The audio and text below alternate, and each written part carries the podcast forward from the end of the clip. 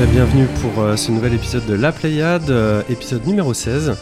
Euh, on est en juillet 2018, on est champion du monde et on est tous heureux de se retrouver autour de cette table. Euh, je vais commencer par euh, ces demoiselles. Bonjour Ariane, Salut François, ça ça va va bien Ouais, Bah, bien ouais, et toi Ça va à ravir. Salut, salut Bénédicte. Coucou. Hyper content de t'avoir parmi nous. je suis Euh, très contente on se retrouve aussi avec euh, Monsieur Vladimir. Bonjour Vladimir. Bonjour à toutes et à tous. C'est bien gentil d'être venu parmi nous pour cette émission. C'est un plaisir toujours renouvelé. Et coucou Simon, comment vas-tu Moi j'étais pour les Belges. Moi aussi. Plombe l'ambiance. Mais c'est même pas vrai en plus. Non, c'est vrai. Et salut à toi Seb22. Salut, ça va? Ouais, ça va très bien. Euh, c'est gentil de venir nous voir aussi euh, de temps en temps, on est hyper content. Notre La fenêtre était ouverte, euh, Adoré. je suis rentré. Euh, bah t'as bien fait. Alors cette émission, euh, c'est vrai qu'on avait dit qu'on ferait peut-être pas forcément une émission d'été, mais on avait oublié de vous dire au revoir à la dernière, donc euh, on s'est dit bah finalement on va se retrouver comme Au ça au On chant va des, juste dire au revoir. au chant euh, des cigales. à bientôt. C'est hyper Euh, sympa. Au sommaire de cette émission, on va faire un petit tour des news de l'été comme euh, d'habitude, mais sauf que c'est l'été, c'est la grande différence. Euh, Seb, on va revenir sur euh, le salon It's Playtime 2018 qui a eu lieu euh, à la Villette, à la Cité des Sciences. Vladimir, tu vas nous parler d'un jeu qu'on ne connaît pas mais qui a l'air absolument extrême et qui porte le doux nom de Extreme Meatpunks Forever. Ariane, tu vas nous parler d'un jeu euh, de l'Est euh, qui s'appelle Varenche. Je ne sais pas si je le prononce bien. Je ne sais pas, mais sûrement. Tu nous diras. On aura un fresh, notre euh, chronique sur les jeux étudiants qui revient malgré les vacances. Euh, on va parler d'harmonie de Lizard Digital. Il n'y aura pas de first parce que FL1, lui, il est toujours en vacances. Il est tranquille. Euh, on aura un petit point VR pour le plus grand plaisir de Simon. Bénédicte, tu vas nous parler des aventures extraordinairement gratuites de Captain Spirit. Simon, toi, tu vas nous parler d'un jeu euh, français qui s'appelle The Free Ones. Euh, je le dirai mieux tout à l'heure. Euh, moi, je vais vous parler d'un jeu euh, italo-suédois qui s'appelle Yoku's Island Express. On va terminer par nos snacks et enfin notre quartier libre. En fait, on a plein de trucs à faire. hein. C'est les vacances, mais euh, on va pas chômer. On a Ouais, je pensais venir pour un hors-série spécial jeu de foot. Je suis un peu déçu. Quelle bonne idée. Ne me tente pas. hein. C'est qu'il y a de la licence critique qui traîne de derrière. On peut la sortir là dans les deux minutes. Euh, bon, bah, on attaque tout de suite euh, par, euh, par euh, nos fans euh, avant que Bénédicte s'en aille. Et euh, c'est toi, monsieur Simon, tu vas nous faire un petit Previously on la Pléiade.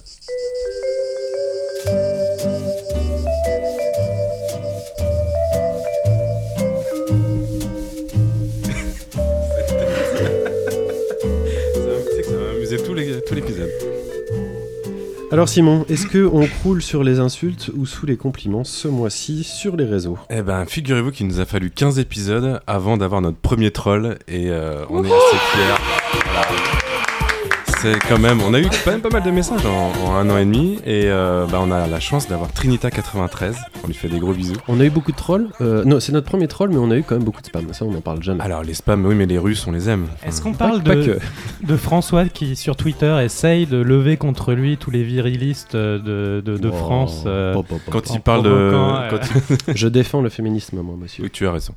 Euh, donc Trinita93, qui euh, est quand même a fait l'effort de passer sur laplayade.fr, créer un compte. Ça peut être une Mais, femme euh, ou un homme, d'ailleurs. On, ne- on ne le sait pas. Parce que Trinita, en espagnol, c'est plutôt, fran- plutôt euh, féminin. on a Oui, mais aucune idée. Alors là, il nous dit. Alors, il y a pas beaucoup de mots, il y a à peu près une dizaine de mots, donc je vais, on va pas passer deux heures non plus dessus, Ah, mais tu il, les as comptés, quand même. il nous dit toujours autant de contenu intéressant. Ouais, ça, c'est nous. Ça, c'est nous. Non, mais ça, c'est c'est la partie Euh, positive. Non, ça. enfin, c'est nous. Je Oui. pense qu'on peut s'arrêter là du coup. Enfin, Animation slash narration, toujours aussi chiante. Point. Bisous. C'est court mais intense. Et Mais- d'ailleurs, on lui fait des gros bisous. Et nous, on l'embrasse à donf. Exactement. Est-ce qu'on a. Il s'est passé d'autres choses ou c'est tout? Euh, non, non, c'est assez calme, c'est Ouais, l'été. ouais, c'est- C'est- Donc on a c'est- juste Tout le monde est sur la plage, écoute, mais peut pas forcément réagir. Euh, bon, il n'y a pas que les trolls et le, le foot hein, dans la vie, il y a aussi le Tour de France. Et avant le Tour de France, il y a le Tour des news. Joli.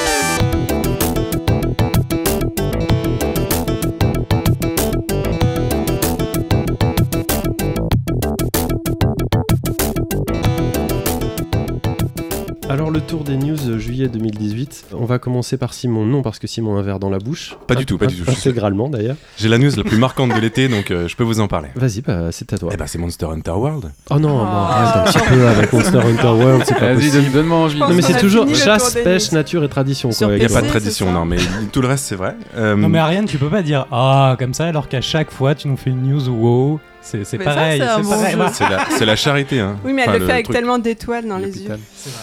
Deux étoiles. Figurez-vous que Monster Hunter World devait arriver euh, tard dans l'année, euh, en- en- à l'automne. C'est ce pour euh, Trinita triste, sur- 93 sur- que tu prends une, voix de pirate comme ça, une voix d'outre-tombe. Figurez-vous que Hunterworld va arriver tard. Sur PC, tu veux dire On est Eh dans ben, la narration. Eh bien non, il arrive le 9 août. Et c'est Ouais. ça la grosse news. Euh, ça me permet au- aussi de vous parler de euh, ce qu'a fait Capcom depuis 6 mois, parce que ça fait 6 mois maintenant que Monster Hunter World est sorti.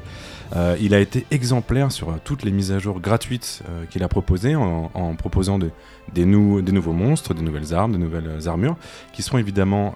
Capcom, avec des DLC et Oui, des gratuits. C'est ça, ils en ont vendu tellement que les mecs sont tellement contents. euh, ils en ont vendu quand même 8 millions. hein, c'est la plus grosse vente ever de Capcom depuis le début de Capcom. Euh, quand on sait que des Resident Evil c'était très bien vendu à l'époque, maintenant c'est Monster Hunter World euh, leur plus gros succès. Mm. Évidemment, tous ces ajouts auxquels on a eu le droit depuis 6 mois sont, seront disponibles très rapidement sur la version PC. Euh, et je tiens quand même à euh, ben, vous dire que faites attention à bien vérifier votre configuration PC parce que apparemment euh, la config requise est assez bourrine. Donc voilà, c'était. Je sais, Bon, personne n'a PC ici. j'irai sur Switch. des gens. Si, si. Si, parce que le prix est en solde en plus, parce que j'ai une newsletter sur Monster, Letter, euh, Monster Hunter. C'est- Il y, a- il des soldes là. Ça veut dire quoi Il y a des soldes Bah, que Bah, le c'est moins prix cher. du, du, du jeu sur PC est moins cher que dans un an, euh, dans un mois. Par Donc exemple. tu as acheté Bah non. En précommande, tu veux dire Non, mais ça veut pas dire qu'on aime Monster Hunter. Ça veut C'est dire En ce moment, en- il est bah, en solde. précommande, je pense, oui, En parce que c'est pas sorti. Tu me réveilles, quand- Promotion tu de me réveilles quand on finit. J'ai fini. Next. bon, Ariane, justement, Oui, c'est quoi ta, ta news de, de- de ce mois-ci, comme dit Bah, euh, la phrase, sans c'est euh, la création d'un jeu vidéo qui aide euh, les gens à discerner les mensonges. Qu'est-ce Voilà. que c'est que ça encore Est-ce qu'il faut C'est Est-ce que qu'il faut vraiment C'est que Docteur Kawashima. Alors c'est un jeu qui s'appelle Veritas. euh, donc je voudrais pas, je n'aurai pas le nom entier en anglais. Et donc ça a été testé plusieurs fois sur des agents d'application de la loi et des étudiants.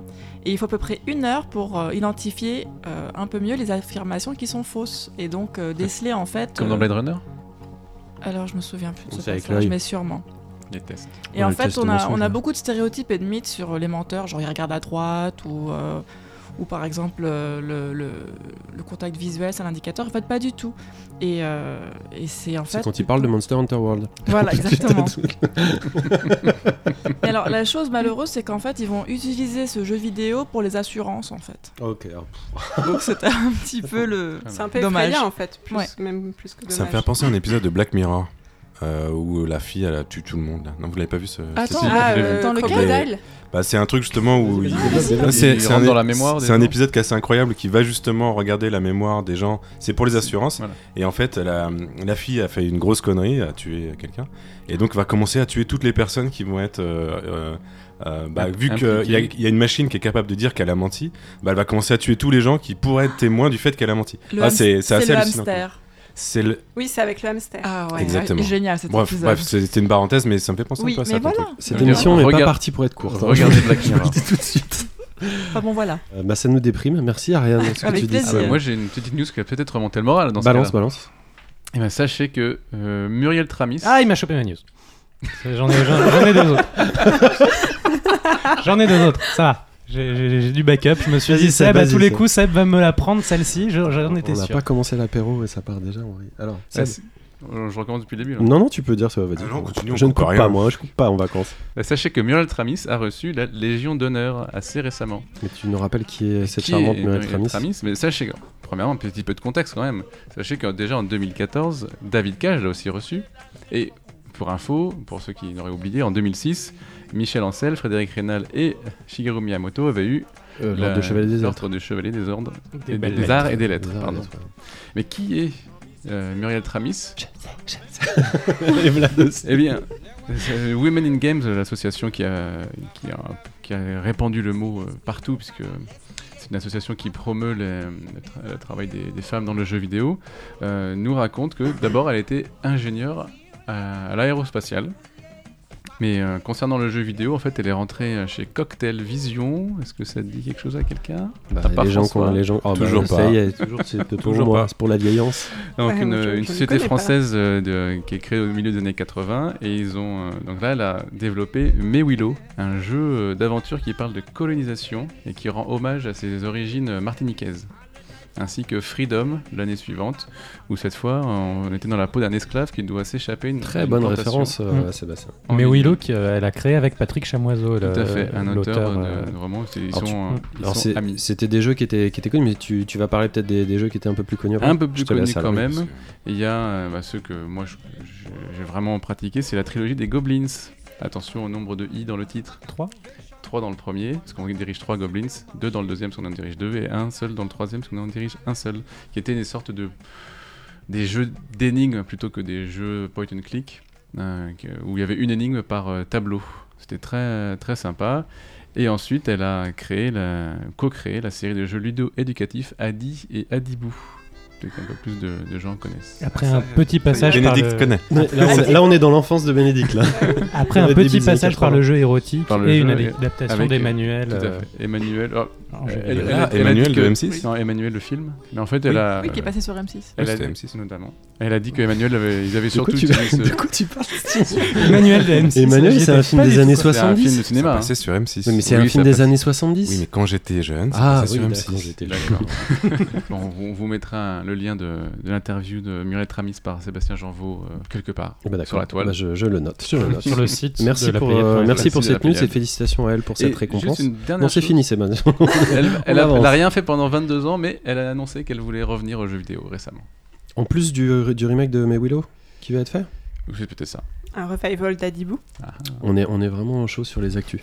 Euh, Vladimir, tu nous, tu nous récupères tout ça, tu nous Ouais, fais je remonter suis, tout ça, je déception, je suis déception.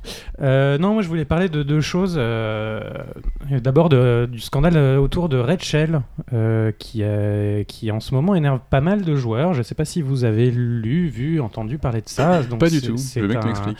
C'est un logiciel qui est, euh, qui est assimilé par beaucoup de gens à un spyware et qui en fait euh, est intégré à des jeux vidéo, euh, notamment sur Steam, et qui récupère les données des joueurs pour leur proposer des publicités les plus adaptées à Ah. leurs pratiques. Comme Facebook, quoi. Euh, oui, mais là c'est dans ton jeu vidéo et, Enfin, et, euh, Tout et le monde je- a Facebook ouvert à côté de son jeu vidéo. oui, mais j'en parle là parce que Civilization 6 donc, vient d'annoncer qu'il retirait euh, Red Shell de, euh, du jeu. Euh, Il y avait une quarantaine de jeux vidéo quand même euh, sur Steam, et plutôt des gros jeux qui intégraient, qui intégraient cette technologie. Et il y en a déjà une vingtaine qui, suite au scandale, euh, l'ont retiré. Tu veux dire que c'est le, gameplay qui oriente l'algorithme pour euh, t'afficher certaines pubs, c'est ça? Non, il récupère des informations euh, de ton, de où ta bibliothèque. de, de ton ordinateur, de, de ce que tu fais sur ton ordinateur, des choses comme ça. D'accord, mais pas de ta manière de jouer. Non, Ah non, non, non, peur, non. je crois que c'était du gameplay. Ok. Et ça fait polémique euh, parce que parce que c'est mal de récupérer les informations. Oui, et qu'en plus, c'est très peu transparent. Donc, euh, Red Shell prétend ne, ré- euh, ne récolter que les résolutions d'écran, le système d'exploitation, des choses comme ça. Mais on soupçonne qu'ils ils ont les capacités, s'ils le veulent, de récupérer beaucoup plus d'informations que ça. Donc, il n'y a a priori aucune raison qu'ils ne le fassent pas. Hmm. Et Ah, donc que- c'est même pas prouvé qu'ils le font? Non, mais en soi, c'est ça existe et on n'a rien. Non, mais c'est- je connais ça pas ça n'est pas hein, dans, les conditions générales d'utilisation des jeux. Enfin, on n'est pas, on n'a rien signé, on n'a rien validé. Donc, euh, tout ça est fait de façon, de toute façon, illégale. La na- Quel dommage qu'on soit pas en vidéo, quoi. La naïveté sur le visage de Simon. c'est- Je suis un Euh, peu semblant. Et toi, Béné qu'est-ce- De quoi tu veux nous parler de ce mois-ci? Enfin, en, en news hein, Euh, moi, c'est une news euh, du coup euh, internationale. Euh, c'est aux États-Unis, le Washington Post a lancé sa chaîne Twitch euh, et fait des interviews de politiques euh, pendant qu'ils jouent à des jeux vidéo. Euh, donc c'est un format assez spécial et c'est original, avec oui. des politiques qui ne sont pas forcément aficionados de jeux vidéo euh, C'est politique qui joue et qui C'est des hommes politiques qui jouent avec le, le journaliste et qui se font interviewer en même temps. Sauf qu'on a remarqué que pour l'instant, ils servaient surtout du jeu pour échapper aux questions un peu gênantes, donc pas très probant euh, à ce jour. Euh, surtout qu'ils ont invité voilà, des hommes politiques assez douteux qui, euh, dès qu'il y avait une question euh, sur leurs opinions, euh, préféraient partir euh, sur le score et commenter plutôt la partie que euh, leurs décisions politiques. Du coup, c'est c'est quel euh, politicien? Le politicien, je ne pense pas qu'il vous dira quoi que ce soit, c'est Matt Gates, qui est un congressman, Un député. un député euh, Un membre du républicain. Congrès, exactement. Et il jouait donc dans cette Oui. première interview à Madden 18. Et ils vont continuer sur ce format d'interview avec euh, de nouveaux invités. Et de ton point de vue, c'est quoi l'intérêt? Bah, en fait, euh, je pense que l'intérêt, c'est de créer un cadre un peu euh, intimiste, plus détendu, où les politiques se livreraient plus facilement. Mais pour l'instant, j'ai l'impression que c'est plutôt le phénomène inverse. Quand tu regardes un peu cette C'est-à-dire- première interview, Si euh, tu les mets devant un call-off, je sais pas si c'est Ouais. le bon moment pour, pour être très détendu. Quoi, tu Moi, c'est vrai que j'ai jamais réussi à parler en jouant, donc c'est pour ça que. Faut jouer à Desert Bus. bah, après, exemple, Madden n'est pas non plus le jeu qui exige le plus de concentration. Moi, j'ai jamais rien compris à un. Madden, par exemple, c'est le truc le Mais plus t'es pas américain. euh, voilà. Oui, voilà. Bon, ok. Euh, Vladimir, t'as une autre news, c'est ça? Euh, très extrêmement brièvement, euh, une exposition qui aura lieu du 2 août au 13 septembre à Alicante, en Espagne, autour du jeu et particulièrement du jeu vidéo, où on croisera, entre autres choses, autant euh, Modia Molecule que Yoko Ono. Je ne sais pas exactement ce Media qu'elle vient faire là. Euh, pas Media Molecule, pardon, excuse-moi, Mole Industria, Ah, Mollet Industria. Où on croisera autant Bah, ils sont euh, chez Mole Industria ils sont, ils sont que... sur place même. Ils sont italiens, Mole Industria. Oui, c'est ce que je voulais dire. Euh, que Yoko Ono, donc. Et je ne sais pas ce que va faire Yoko Ono dans cette histoire, mais elle y sera. Donc, euh, Et euh, pourquoi on n'est pas invité? Pourquoi on n'a pas de passe sur ce genre de Eh, truc je- euh, avec l'avion, l'hôtel, tout, si, les, bien do- sûr. les Doritos, On les a etc. pas demandé. Bien sûr qu'on a, on a des passes. Euh, moi, je voulais juste revenir sur une news qui date de, de début juin, donc, euh, donc ça fait quand même un petit, un petit bout de temps euh, maintenant, mais sur laquelle on n'était pas revenu. C'était la décision de Steam, en fait, d'arrêter euh, de faire euh, la police euh, sur, euh, sur son catalogue et qui va maintenant euh, laisser euh, la liberté euh, à ses membres et aux joueurs de faire eux-mêmes le tri euh, dans le, le gargantuesque catalogue. euh, Euh, Bah, c'est arrivé ça, juste après notre ma- épisode, ma ouais, news c'est ça. de- de la Ça- en fait, juste après la news qu'on avait dit, Ouais, juste après, ils ont dit maintenant on va arrêter d'interdire tout. Ouais. Je pense que c'est parce qu'ils ont écouté euh, la Pléiade. D'ailleurs. Euh, je vous laisse euh, le soin de réfléchir euh, à, à tout ça, mais à titre personnel, je suis un petit peu gêné de ce, de ce manque de responsabilité. Autant euh, la possibilité de, de- réagir comme ça est légitime et on, peut la comprendre. Autant moi je trouve que c'est, ah, c'est, mon, avis, hein, mais je trouve que c'est un peu une manière de se défiler. Euh, est-ce qu'on imaginerait euh, une chaîne de télé euh, euh, ne pas être responsable des, de- des diffusions euh, qu'elle, qu'elle, exerce? Euh, Est-ce qu'on imaginerait un cinéma ne pas être responsable de ce qu'il met à l'affiche? Euh, ou une bibliothèque ne pas être responsable des livres qui- qu'elle présente Euh, Je trouve que c'est vraiment une manière euh, très, très laxiste et très, très économique, euh, pas du tout sérieuse, euh, de, se, de, de- de se déresponsabiliser. Tu refais Oui. un débat. Non, mais ils vont, ils vont quand même, ils vont quand même interdire ce qui est illégal. Oui, ils vont se référer à, la- à la loi, Oui. mais euh, je sais pas exactement, j'ai pas le détail en fonction de tel ou tel pays, je sais pas comment Mais ça ils, marche. vont, ils vont te dire de bien choisir tes curateurs. Ouais, ouais, après, après, je pense que ça se défend. hein. L'idéal, ça aurait euh, été d'en discuter avec euh, quelqu'un de Steam, mais je pense que c'est encore euh, plus facile de, de joindre Michael Jackson ou bien Elvis espace, Presley. un espace de liberté, c'est bien aussi. Oui, Enfin, c'est toujours et- très bien, mais là, c'est pas, c'est pas seulement un espace de liberté. C'est Je trouve toujours ça plus de non-droit. Non, non, mais c'est, bah non, Presque. c'est, oui, mais à un moment donné, c'est toujours pareil. Le, le consommateur, euh, et, on le déresponsabilise tout le temps. C'est bien un endroit où c'est le consommateur qui va lui-même euh, faire les choix de ce qu'il va regarder ou pas. Oui, c'est mais- toujours le même principe. C'est euh, Non, mais c'est vrai que je comprends ce que tu veux dire, et d'un autre côté, on pourrait me tomber dessus en me disant non, mais qu'est-ce que tu veux que ça soit? Est-ce que tu veux, est-ce que tu préfères un Steam à la Apple ou à la Facebook? Exactement. Euh, évi- Évidemment que non. C'est juste que la réponse par rapport à, à- Il y a à la pas de taille- à la taille- à la taille connerie. Steam aujourd'hui.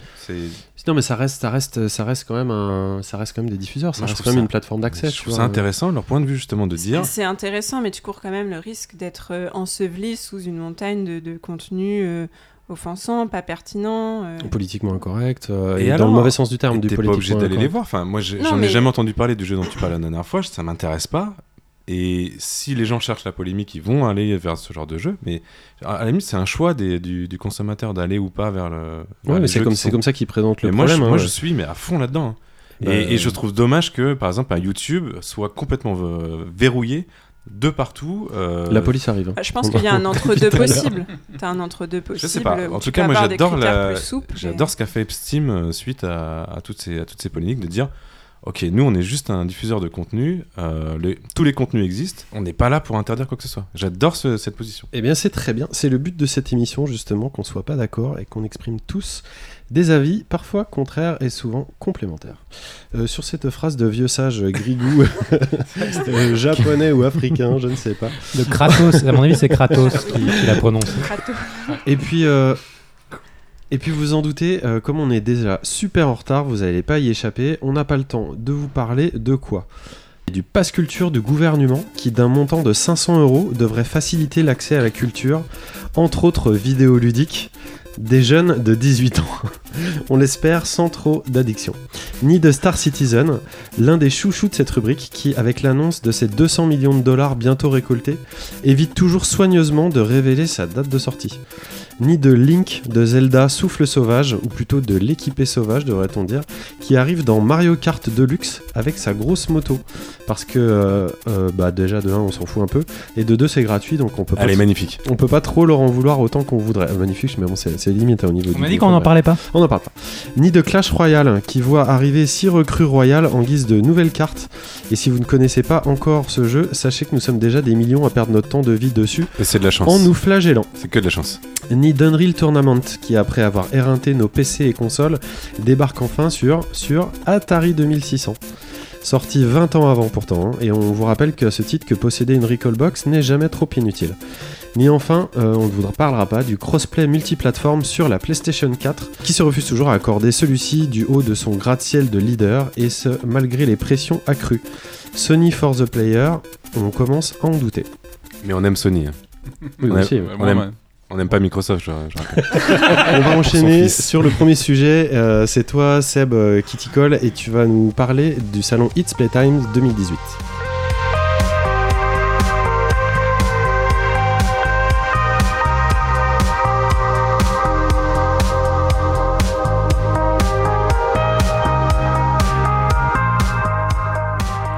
Alors, It's Playtimes, euh, c'est un salon parisien qui a lieu euh, au moins depuis euh, 2016. Je sais pas si c'était la première édition en 2016, en tout cas ils existent depuis au moins 2016, qui avait euh, lieu euh, cette année, euh, le 12 juin euh, précisément. Euh, c'est un salon qui regroupe beaucoup de, de jeux euh, vi- euh, vidéo étudiants euh, et qui les fait. présente au public sur, sur une année. Cette année, c'était au Carrefour numérique de la Cité des Sciences et il y a eu aussi un, un palmarès. Donc je Mm. crois qu'il y a eu un, un certain nombre de, de jeux, peut-être au, au moins une trentaine de jeux euh, qui ont été présentés. Euh, avec pas mal de pas mal de- d'expériences euh, VR euh, euh, aussi. Le seul problème de ce salon, c'est qu'ils ont eu la bonne idée euh, de se mettre euh, le même jour qu'une certaine demi-finale d'un certain sport qui avait une certaine Coupe du Monde.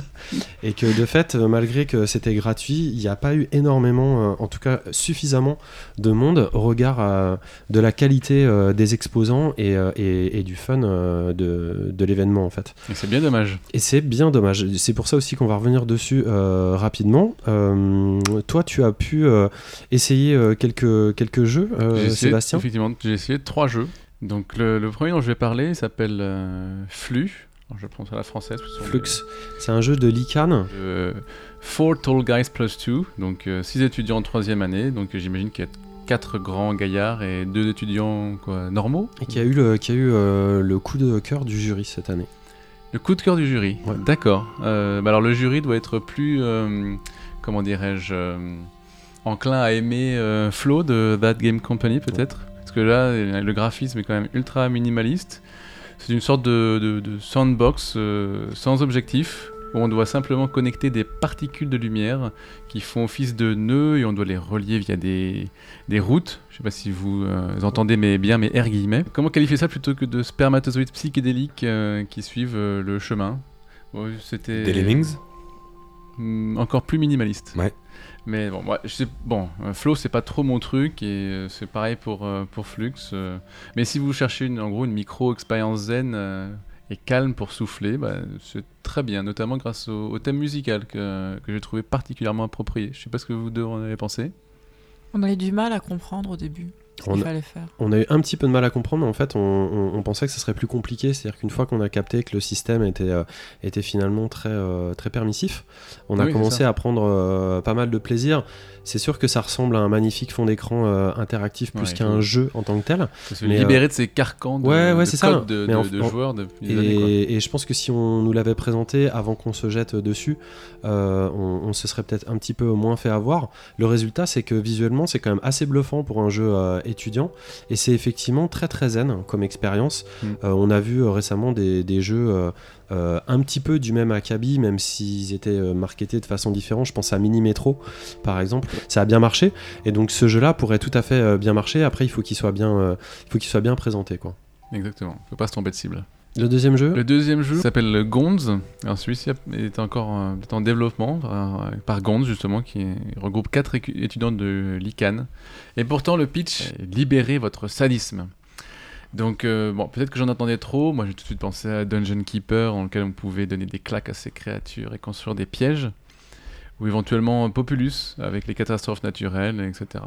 Dans Gonz en fait on a on voit une sorte d'espace euh, comme une clairière dans, un, dans une forêt, vue de haut, et on a plusieurs, euh, plusieurs petites boxes qui servent à augmenter le nombre de gonds, sont les humanoïdes de ce jeu, rouges, le nombre de gonds bleus, et quelques outils pour les faire euh, exploser, les, les- leur donner des bazookas pour euh, s'entretuer. euh. D'accord, c'est pas l'abréviation de Gonzès.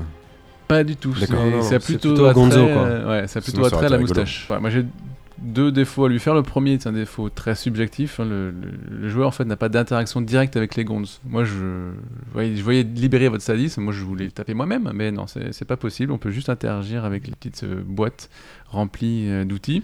Et, euh, et puis, bon, le deuxième, par contre, est corrigible. Je trouve qu'il n'y a pas assez d'options, pas assez d'outils, de pièges. Et ça, c'est c'est un, peu- c'est un peu dommage. Ouais, moi, ce qui m'a gêné, c'est euh, c'est un jeu défouloir, hein, de toute façon, Oui, qui, qui, qui est vraiment pas prise de tête et qui est plutôt, euh, plutôt basé sur l'humour. ça m'a pas beaucoup C'est peut-être un jeu qui fon- fonctionnerait bien en, en VR, qui m'a rappelé un petit peu les expériences sur euh, PlayStation 4 avec les, avec les robots, là, le, le- le VR Room ou de- ce, genre, ce genre de truc-là, Euh, mais en plus trash. Hmm. Donc pourquoi pas quoi. Alors là, pour, tu parlais de coup de cœur, mais là c'est mon coup de cœur, le troisième, s'appelle Story. C'est euh, fait par sept étudiants de, de l'Engmin. Et euh, ça, Alors Story qui a eu le, le prix du gameplay lui. hein. eh ben, ça m'étonne pas, puisque, euh, puisque y a- ça ressemble, en fait, c'est une sorte de, de jeu de plateforme vu de côté. Euh, moi j'ai trouvé que les graphismes euh, ressemblaient beaucoup à, à Seasons After Fall de, Sub- de Swing Swing Submarine ou de Blind Forest. Mais, mais en fait, je vais vous en parler juste après. J'ai posé quelques questions à la graphiste, une des deux graphistes, et elle, voulait plus s'inspirer de, Rayman, bien sûr avec les, techniques euh, d'aujourd'hui. En tout cas, que de bonnes références. Pareil, les musiques sont carrément dans le ton, propices euh, pour un joli moment dans la nature. Et voilà, bon, c'est c'est clairement un, un coup de cœur de par notamment le gameplay. Donc euh, prix du gameplay parce qu'il y a une sorte de, petit twist dans le gameplay où on peut euh, jouer avec les, bords des cases. Ce jeu est présenté dans des cases un peu comme les cases de BD en traçant des, traits entre les bords des cases qui, vont pouvoir a- ajouter des chemins et on va pouvoir aussi les détruire pour euh, faire en sorte que euh, on ait, euh, on ait des, des- des passages qui s'ouvrent, ce, ce genre de choses. Voilà, dit d'une autre façon, il y a eu déjà des jeux qui exploraient un petit peu cette figure de style qui est Mm. la bande dessinée et qui fonctionne autour de la structure du gaufrier. Euh, je pense par exemple à Framed qui avait été euh, euh, plébiscité par euh, Hideo Kojima à l'époque, ou il y a plus longtemps le jeu de Sega, tu sais où tu passais de Ah, case en Comic case. Zone. Merci Comic Zone. Et là c'est effectivement au lieu de jouer sur ce qui se passe à l'intérieur des cases, on va jouer sur les intercases, c'est-à-dire comme euh, les séparations qu'il y a entre les cases et c'est ça qu'on va modifier pour pouvoir euh, faire évoluer euh, le personnage. Je pense à Fred euh, avec Philémon, je sais pas si vous connaissez, mais Ouais, euh, bien sûr. Mhm. voilà, est-ce que c'est un- une influence de, de jouer avec les cases justement Je sais pas, je c'est pas du tout la même génération. Ah oui, ils sont très Euh, jeunes. ouais, déjà, je suis étonné que tu connaisses, euh, tu connaisses euh, ça. Mais euh, c'est plus, euh, je pense, la Japanimation, leur, euh, leurs influences. hein. C'est- c'est- C'était quand même assez. euh, Oui. D'accord, très manga donc euh, très. Assez. Euh, assez. Et donc, euh, tu me disais, Simon, euh, tout à l'heure, euh, que, que deviennent les jeux? Bah, Sache que malheureusement, Story, euh, euh, bah, Story euh, c'est la fin de l'histoire, là. Parce que le développement a éreinté beaucoup des membres de l'équipe et ils veulent plus retravailler sur, sur ce jeu, malheureusement. Ils ont peut-être besoin de vacances Ils ont peut-être besoin de pour vacances. repartir. Mais tu dis pas, tu dis pas, euh, enfin, comment- je, je perds mes mots. Euh, tu crois pas si bien dire, c'est ça que je voulais dire. Euh, quand on est, quand on est au contact des étudiants, euh, peu importe les écoles, peu importe les pays, c'est toujours ce qui remonte. En fait, il faut se remettre dans le contexte. Ce sont des jeunes euh, gens euh, à qui on demande de, de créer et voire même de se regrouper euh, parfois euh, simplement euh, un- avec un petit peu d'affinité, mais surtout, hasard, surtout par, parfois. par leur tâche, Mm. des fois par hasard. Ils se retrouvent sur un, sur un, sur un projet, ils en font pas qu'un dans l'année, ils en font plusieurs. Il y en a qui ont différentes euh, importances en fonction de leur dossier ou de leur fin d'études.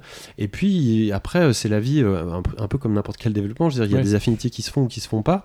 Euh, ils doivent enchaîner sur des choses ou pas. Certains, des fois, doivent se séparer géographiquement parlant parce qu'ils arrivent à la fin de leurs études. Bref, je vais pas faire tout le J'aime listing. comme tu connais les étudiants euh, Je vais, je- en jeux vidéo. parce que je l'ai découvert aussi, je si sais, tu non, veux. mais moi, je leur ai posé cette question à ce niveau-là.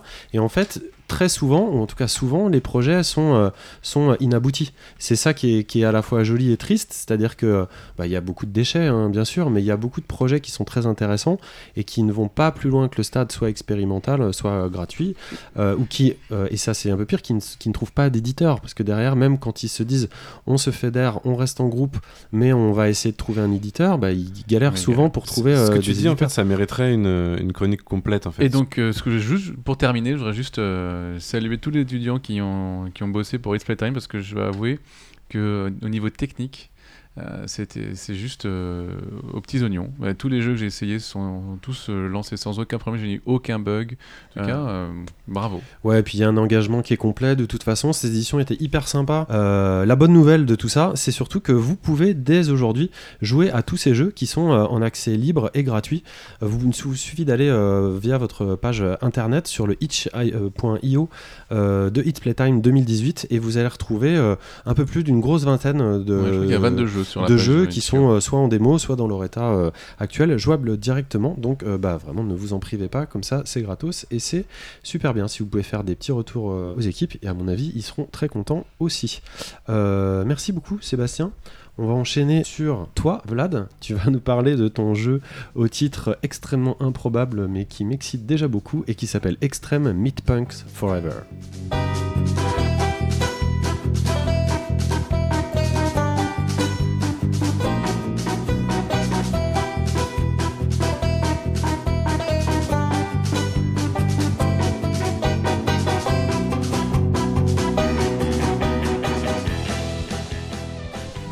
Extreme Meatpunks Forever est un jeu épisodique sorti le 18 juillet dernier euh, sur euh, PC, Mac, Android, euh, de type aventure graphique interactive et ponctué de combats action euh, en temps réel.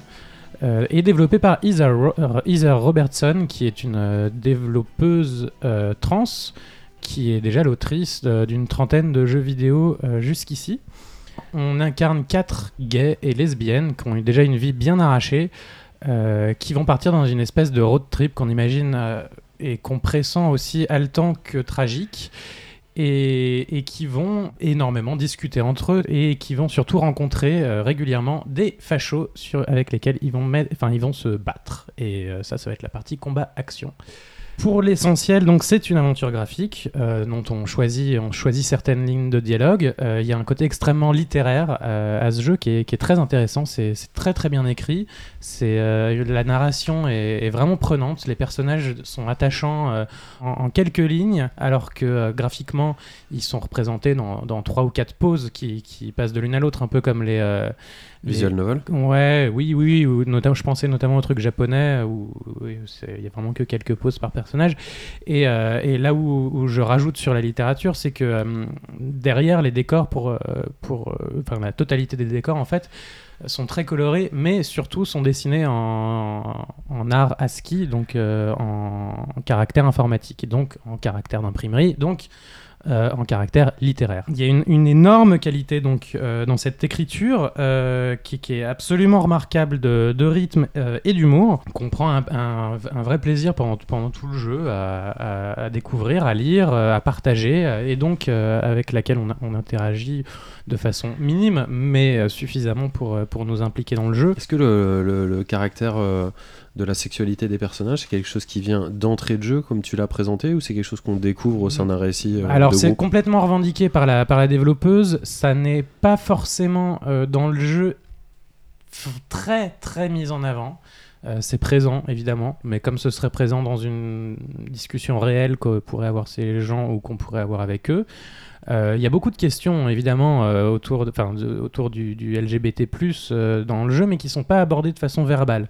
Elles sont abordées soit par le gameplay, euh, soit euh, dans, dans, dans, la façon de montrer les choses. Donc ce que j'ai pas encore dit, c'est que à, part la partie euh, euh, aventure graphique, euh, il y a donc une partie combat-action où on poutre du, du néo-nazi dans des combats de euh, robots géants euh, faits de, de chair et de viande. Donc c'est des espèces de, de méca, euh, des- de méca viande. Voilà, donc euh, le fait euh, évidemment que le jeu soit créé par une, par une trans qui parle de, de gays et de lesbiennes qui se battent dans des corps mécaniques faits de viande, euh, évidemment ça parle, euh, ça, ça parle de, de problématiques liées au corps, euh, liées, à, liées à des choses comme ça. Mais du coup c'est pas verbalisé, c'est c'est vraiment tu vois dans, dans le gameplay et, euh, et dans l'histoire elle-même. Et ce qui est aussi. euh, alors, alors, le jeu est assez court, hein, j'ai dit c'est un jeu épisodique, donc pour l'instant sont sortis uniquement les deux premiers épisodes, on les fait en une, une petite demi-heure, donc je pense que tu peux compter 15-20 minutes par épisode, il y en aura 6 en tout. Euh, mais Le dernier épisode sera en début septembre. Début septembre, absolument. J'ai toutes les dates que je pourrais donner à la fin.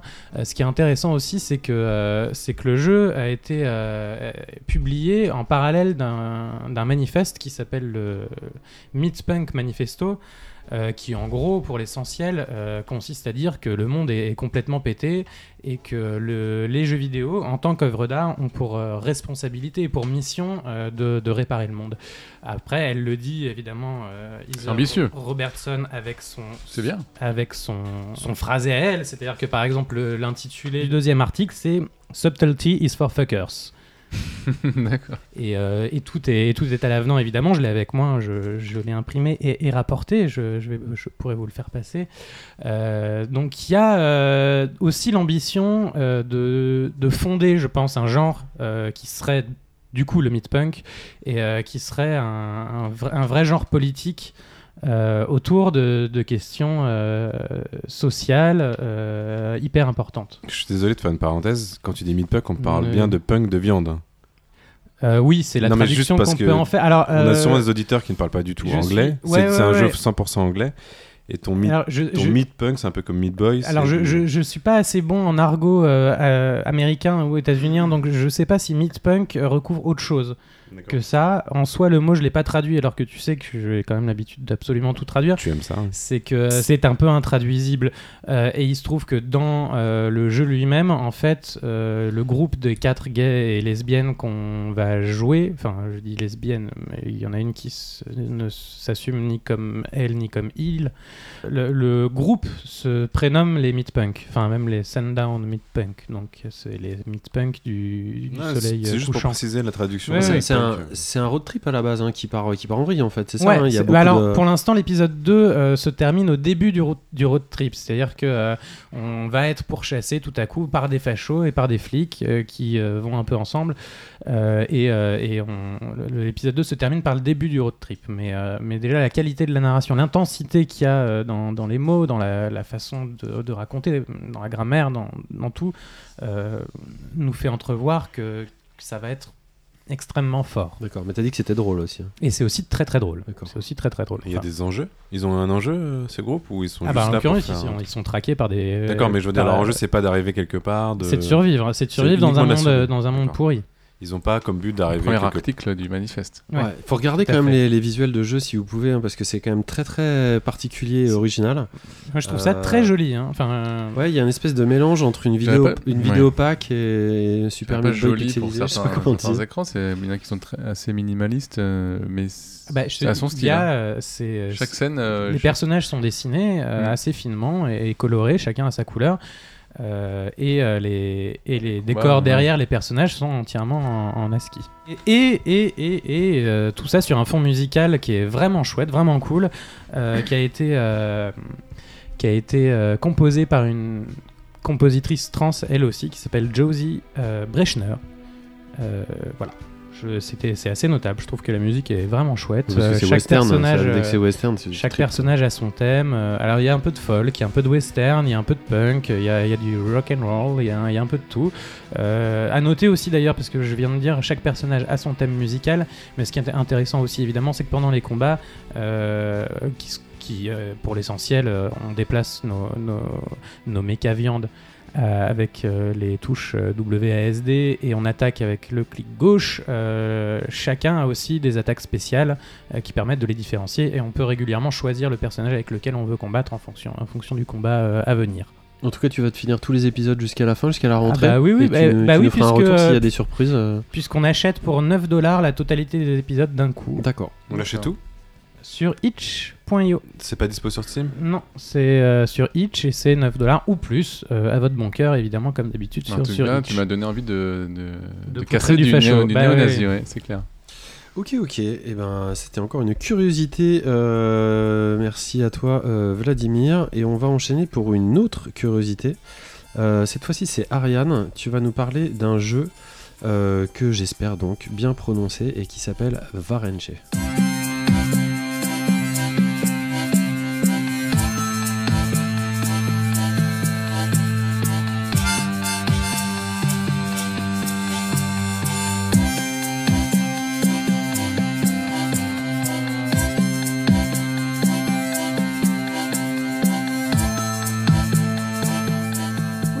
Varenge, alors je ne parle pas ukrainien, mais donc ça s'écrit V-A-R-E-N-J-E. E. Donc c'est développé par PlayCute, un petit studio indépendant à Odessa. C'est leur premier jeu. Euh, et donc c'est sorti le 3 juillet 2018. Donc le premier chapitre est gratuit et en fait si on veut le jeu complet c'est euh, 8,19€. Et si euh, certains sont... donc. C'est moins cher que le jeu de Vlad. hein. D'ailleurs, j'ai euh, deux clés donc à offrir à ceux qui sont intéressés euh, par le jeu pour la version complète donc de Varenge. Donc faites-nous un petit coucou sur le, sur le site Ou sur les réseaux sociaux. sur les réseaux sociaux. Vous nous mettez euh, 5 étoiles ou 10, sauf Sur que c'est pas possible, sur, sur iTunes. Et euh, le premier qui fait ça, eh ben, on leur donne euh, les clés pour le jeu. Pas deux étoiles, s'il vous plaît. Ah non, ah Ah non, euh, pas D'habitude, de on prend une étoile. Hein. Je sais pas ce qui nous arrive là. Donc Varenge, ça veut dire en ukrainien confiture. Voilà. Donc ça va prendre tout son sens. Je m'attendais pas à ça. Euh, parce- parce que la confiture est très importante dans le jeu et c'est aussi un parallèle intéressant avec euh, en fait un énorme mélange de plein de choses. Donc le jeu c'est un point and click puzzle où il faut retrouver des objets dispersés dans un décor extrêmement bordélique pour débloquer des niveaux et faire avancer une enquête. Au début on sait pas trop de quoi ça parle. On, on voit juste des, des- des mondes très rigolos. C'est un point and click quoi. Parce que tu as fait une définition à rallonge, un point and click puzzle sur lequel il faut cliquer dans un décor bordélique pour Et faire avancer un personnage. niveau c'est- là c'est vraiment et, bordélique. et- et faire avancer une enquête. Ouais, bah Mais, un euh, point C'est and parce que click. c'est podcast pour On dirige un personnage ou j'ai pas l'impression de voir Non, un pas du tout. Mais en Ah, fait, bah c'est voilà. bordélique dans le sens où c'est pas C'est pour genre ça que c'est une- pas un point and click. C'est c'est pas genre une, une pièce organisée euh, avec plein d'affaires, c'est vraiment un méli-mélo de choses qui n'ont rien à voir ensemble. D'accord, j'ai Comme, été mauvaise euh, langue. Pardon, regarde. Comme un, scaphandre de plongée avec une vache euh, C'est avec presque des plus joyaux. hidden game. Oui, par exemple. Donc il y a des chenilles, il y a des vaches avec des, avec des joyaux, il y a un laboratoire de plongée où par un moment donné on est mini- miniaturisé sur un, un plan de travail en cuisine. Et alors le coup de génie, c'est qu'en fait donc on passe un peu de temps dans ce monde, on, on trouve des objets, bon, c'est sympa. Et à un moment donné on sort du jeu, on arrive dans un asile psychiatrique. Et en fait tout se passe dans la tête d'un serial killer qui n'a qu'une seule obsession, c'est de revenir dans ce jeu pour continuer de chercher des objets. Et en fait, Addiction. c'est un peu ce Addiction aux qu'on jeux ressent, vidéo. parce que moi j'ai commencé ce jeu, j'ai arrêté au bout de 5 heures. En fait, j'ai arrêté quand j'ai fini le jeu parce que j'étais complètement devenu addict avec ces objets. Et, euh, et c'était intéressant en fait à chaque fois donc euh, qu'on finit certains niveaux, on, on sort, on arrive dans cet asile. Et en fait, le serial killer, on apprend un peu son, son histoire. Il a commis des meurtres, au moins 5, liés à son addiction aux jeux vidéo. Et là, il commence à citer des jeux connus. Bon, je vais en citer qu'un seul, genre Call of Duty. Et donc, c'est un peu euh, le parallèle avec tous ces jeux qui rendent les jeunes euh, hyper euh, violents, hyper nerveux, hyper addictifs. Plein dans euh, l'actualité. Ah non, mais Non, mais attends, attends. c'est- non, Ah, génial, c'est génial. Bah, Rappelez-vous que l'OMS est en train de reconnaître l'addiction à un jeu Oui, vidéo qu'on un... On en a- qu'on on a accuse. pas oublié. Ces jeux vidéo qu'on accuse de rendre les Est-ce jeunes que ça violents. n'apporterait Ouais. pas un peu d'eau à leur moulin Non, mais là, elle nous a pris par, par- complètement par Par revers. surprise, là. Parce qu'on voyait le jeu, on pensait pas du tout. Et il est où le rapport entre confiture de framboise et, Non, serial killer en fait, c'est le, côté confiture, en fait, si tu veux. C'est que dans le jeu, tu vas devoir ramasser plein de framboises. C'est le sang. Euh, mais peut-être le sang en fait, parce qu'en fait si t'es bloqué, tu peux te, te- te débloquer en faisant d'un espèce de, de jeu de casino avec des framboises. Et donc la confiture est avec des framboises. C'est un confiture parce que c'est vraiment un méli-mélo d'objets bizarres. Et le cerveau du serial killer est vraiment de la confiture, c'est-à-dire que tout ce qu'il dit est vraiment bizarre. Il fait, euh, je pense que c'est quelqu'un qui a dû euh, rager comme un malade sur des jeux et qui s'est dit je vais faire un jeu vidéo pour pour faire un parallèle entre le fait de devenir complètement psychotique parce qu'on a perdu à Call of Duty et qu'on a besoin de ce genre de monde pour, euh, pour Tu- décompresser. Tu parles du concepteur du jeu ou du psychopathe qui est dans le jeu là? Le psychopathe dans le jeu. Ah, d'accord. et donc après, il y a une petite voix qui nous suit aussi, qui fait un peu le chat de Chester dans Les Pays des Merveilles, qui commente ce qu'on fait et qui essaie de nous faire comprendre en fait pourquoi on est là, enfin pourquoi le serial killer est là, pourquoi il a tué des gens et quelle est le- la conclusion en fait. Est-ce qu'il va s'en sortir ou est-ce qu'il est juste perdu? Et on le sait. Du coup, on a la réponse à ces questions. Alors, Pas de la, spoil. la réponse, je ne vais pas la Non, dire. Sans nous dire la réponse, mais, Mais, nous dire comme- si on mais j'étais ravie parce que dans, The- dans, dans une partie de sa réponse, il y a le mot World of Warcraft. Ah. Et alors là, j'étais un- j'étais tellement C'est heureuse. c'est un des jeux cités euh, comme euh, rendant addict. et Alors non, violent, pas du tout. Non, il a tué sa copine sur World of Warcraft. Non, Ah, mais mais un non, grand non, non. classique. Non, non, justement, c'est un des jeux, il s'est dit, bon, bah, j'ai peut-être arrêté de faire des jeux euh, qui me rendent très nerveux. Peut-être que je vais me lancer dans World of Warcraft. Ah, c'est ça la solution. Parce que c'est un jeu zen. Mais- alors, bah, en fait, Varenge, c'est un, un jeu zen, mais extrêmement addictif. C'est-à-dire que euh, ce que j'aime bien, c'est qu'en fait, je trouvais le, le concept euh, artistique très joli. Et en fait, ils ont, ils ont eu une, une artiste, parce que j'ai parlé un peu avec le dev, qui a dit bah, j'avais une artiste que j'aimais bien. Je lui ai demandé de faire plein d'objets différents qui sortaient de sa tête euh, sans, sans lien. Et sur ces concept art, on va, on va créer le, le jeu en fait. Donc c'est pas du tout le type qui a une idée, euh, oh on va faire un serial killer machin. Il s'est dit, oh j'adore les objets. Et de là, on va faire un monde complètement bizarre. Ah bah ça sera peut-être le, le monde d'un serial killer. Ah bah on va peut-être euh, justement profiter pour parler sur, euh, sur le problème des jeux. voilà. T'as kiffé, t'as pas kiffé. Enfin, J'ai un- adoré, Ouais, vraiment. ça- le jeu dure, ça, m'a- ça a duré 5 heures et je n'ai pas lâché le jeu. Et même maintenant encore, je me dis j'ai peut-être envie de faire un deuxième round parce que parce que c'était génial. Donc tu te sens un peu addict aux jeux vidéo, un peu serial killer aussi? Euh, alors je comprends qu'il y ait des gens qui pètent un cap sur les jeux vidéo parce que euh, j'en côtoie pas mal. Qui n'a jamais lan- la- lancé sa manette contre la, la télé? Mais voilà, non mais j'en connais pas mal comme ça. Et, euh, et je me dis que c'est vrai que euh, bah, s'ils ont d'autres jeux qu'ils peuvent utiliser pour se calmer ou pour... euh, pourquoi pas, hein, mais...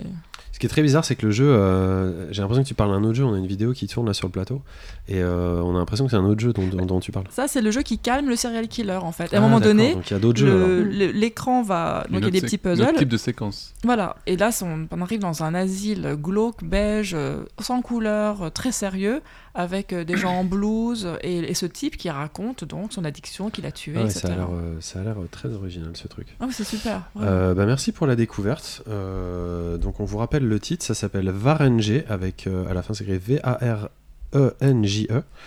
Et vous pouvez trouver ça sur euh, quelle plateforme Steam, PC et Mac. Voilà, et c'est pas très cher, c'est 8 euros et quelques. Euh, on va enchaîner euh, avec, bah, on en parlait tout à l'heure, des jeux étudiants avec le It's Playtimes. On va enchaîner avec le retour de notre rubrique sur les jeux étudiants fraîches. Et cette fois-ci, on va parler d'un jeu que j'ai découvert à la promotion 2018 de Lizard Digital. Et on va aller à la rencontre de l'équipe du jeu Harmony.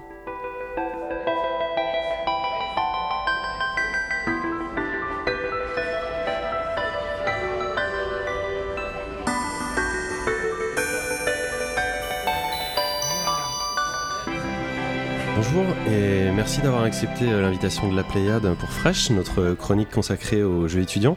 Ce mois-ci, euh, nous allons parler d'harmonie. Alors pour commencer, est-ce que vous pourriez nous dire chacun votre tour comment vous vous appelez, quel cursus vous suivez et quel était votre rôle dans le développement? Donc moi je m'appelle Marie, Euh, je viens d'être diplômée donc euh, d'Isart Digital où j'ai fait 5 ans d'études en formation euh, Game Art.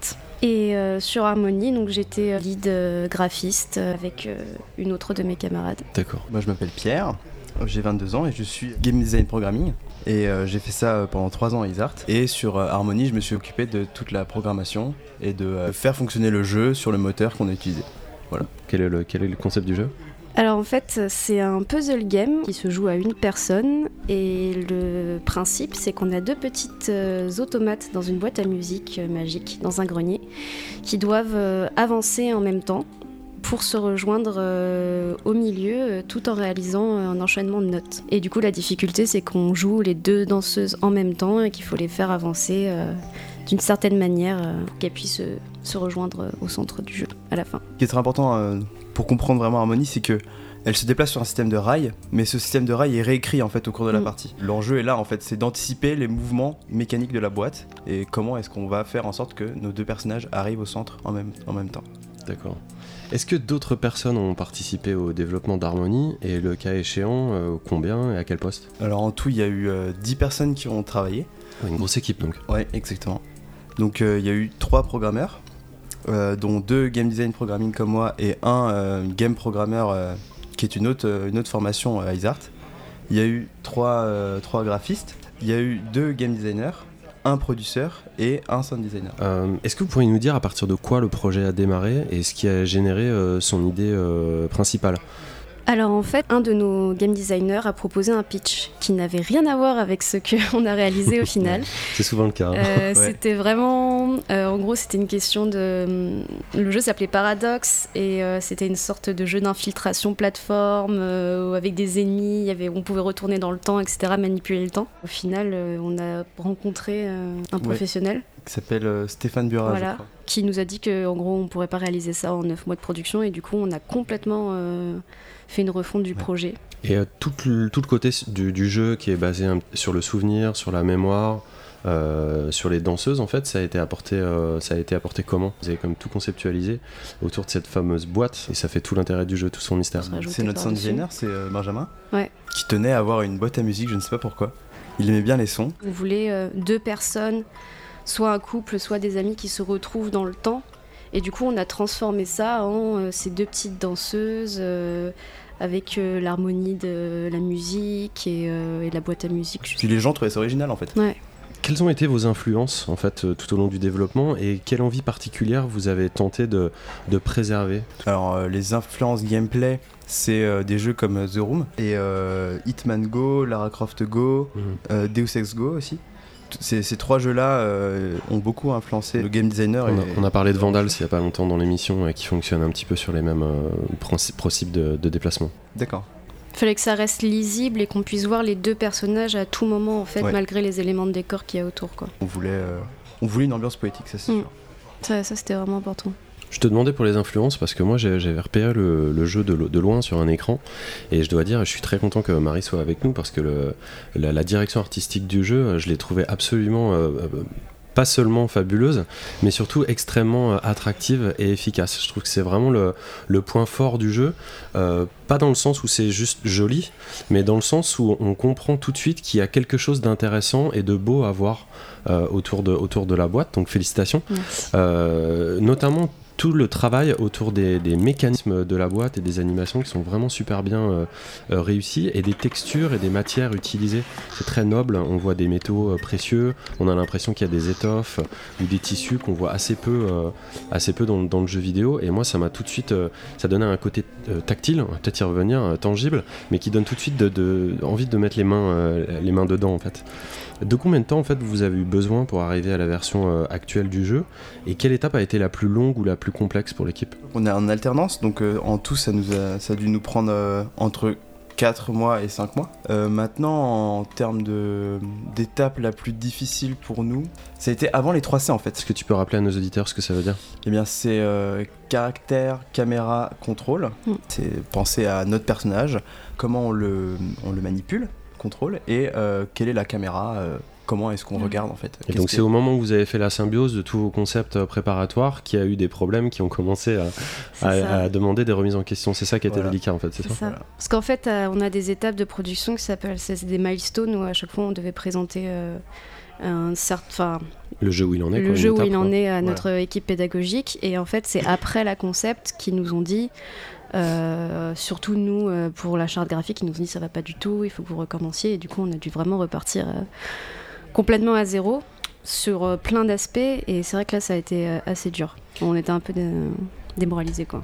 Du coup, je, je, rebondis sur ce que, ce que, tu dis. À Digital, que, que vous a-t-on donné comme conseil qui, pour vous, s'est avéré le plus utile? Bah, Je pense que c'est ça, c'est le, le, fait d'accepter de, de devoir jeter son travail. Je pense que c'est très important. Euh, ça permet d'itérer, ça permet euh, de prendre du recul sur ce que tu as fait. Euh. Est-ce qu'il y a quelque chose que vous aimeriez encore améliorer ou ajouter à Harmony Et plus globalement, on en parlait un peu en off avant d'enregistrer, comment est-ce que vous imaginez euh, son avenir? On a déjà essayé de contacter des éditeurs et tout pour éventuellement pouvoir euh, le continuer et le publier l'année prochaine. Le plus gros challenge, c'est qu'on voudrait passer ça sur tablette, voire sur mobile.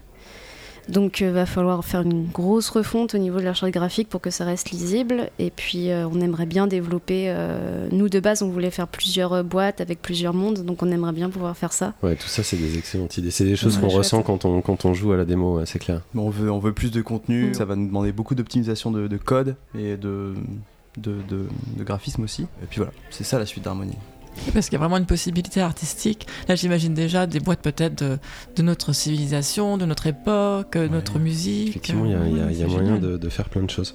Euh, justement, y a-t-il un, un moyen de se procurer ou d'essayer Harmony Alors, euh, on a une page euh, itch.io Ouais. que euh, Isart a mis en ligne. euh, Donc la page itch.io de Lizard Digital? ouais, Mm. Euh, donc on peut jouer à la, à la démo sur PC euh, gratuitement en fait, avec une Oui. manette euh, Xbox euh, 360 absolument. Uniquement. Ça, C'est un petit défaut de. euh, On peut pas jouer au clavier.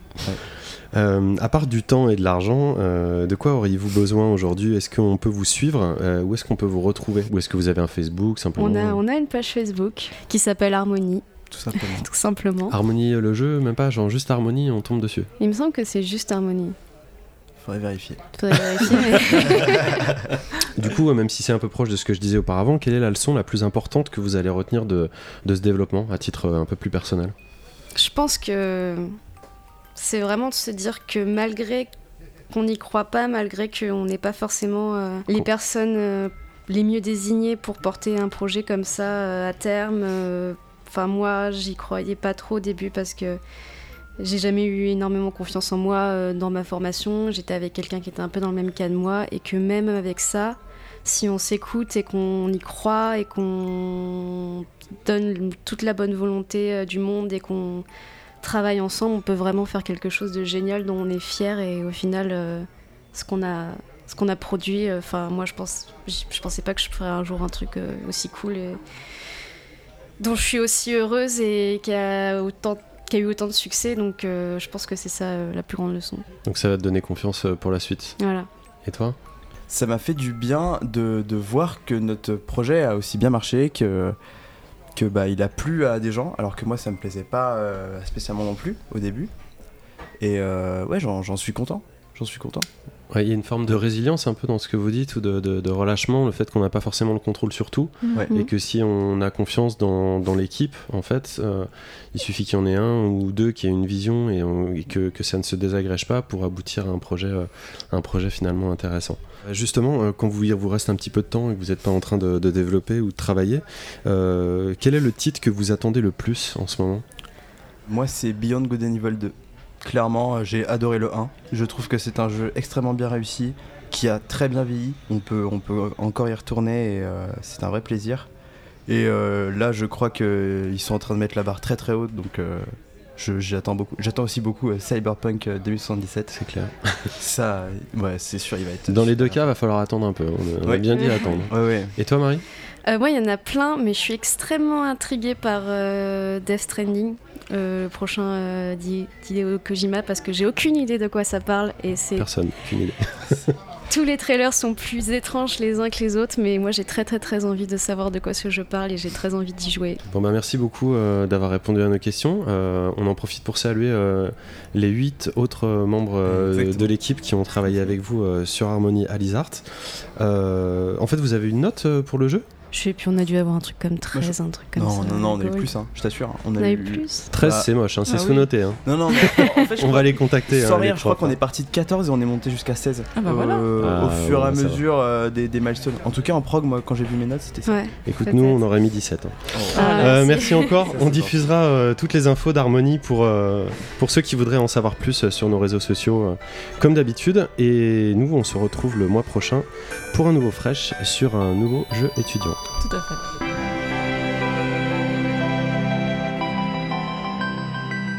Merci encore à Marie et à Pierre euh, pour, euh, pour leur participation. Euh, ils représentent évidemment toute l'équipe du jeu, hein, comme on l'a dit, ils sont, quand même beaucoup, ils sont 10. Euh, Fresh, ça continue, ça va continuer toute cette année et l'année prochaine. Ça va même se développer encore plus et évidemment, ça va pas s'adresser uniquement aux jeux de, de Lizard Digital, mais bien à toutes les écoles. Donc, si vous avez des projets qu'on n'aurait pas encore vus, n'hésitez pas à nous contacter, soit par mail sur le site, soit sur nos réseaux sociaux. En tout cas, nous, on adore ça, on le dit à chaque fois et on va pas s'arrêter. on va continuer. On va enchaîner avec Simon. Je te regarde droit dans les yeux avec le point de la réalité mixte.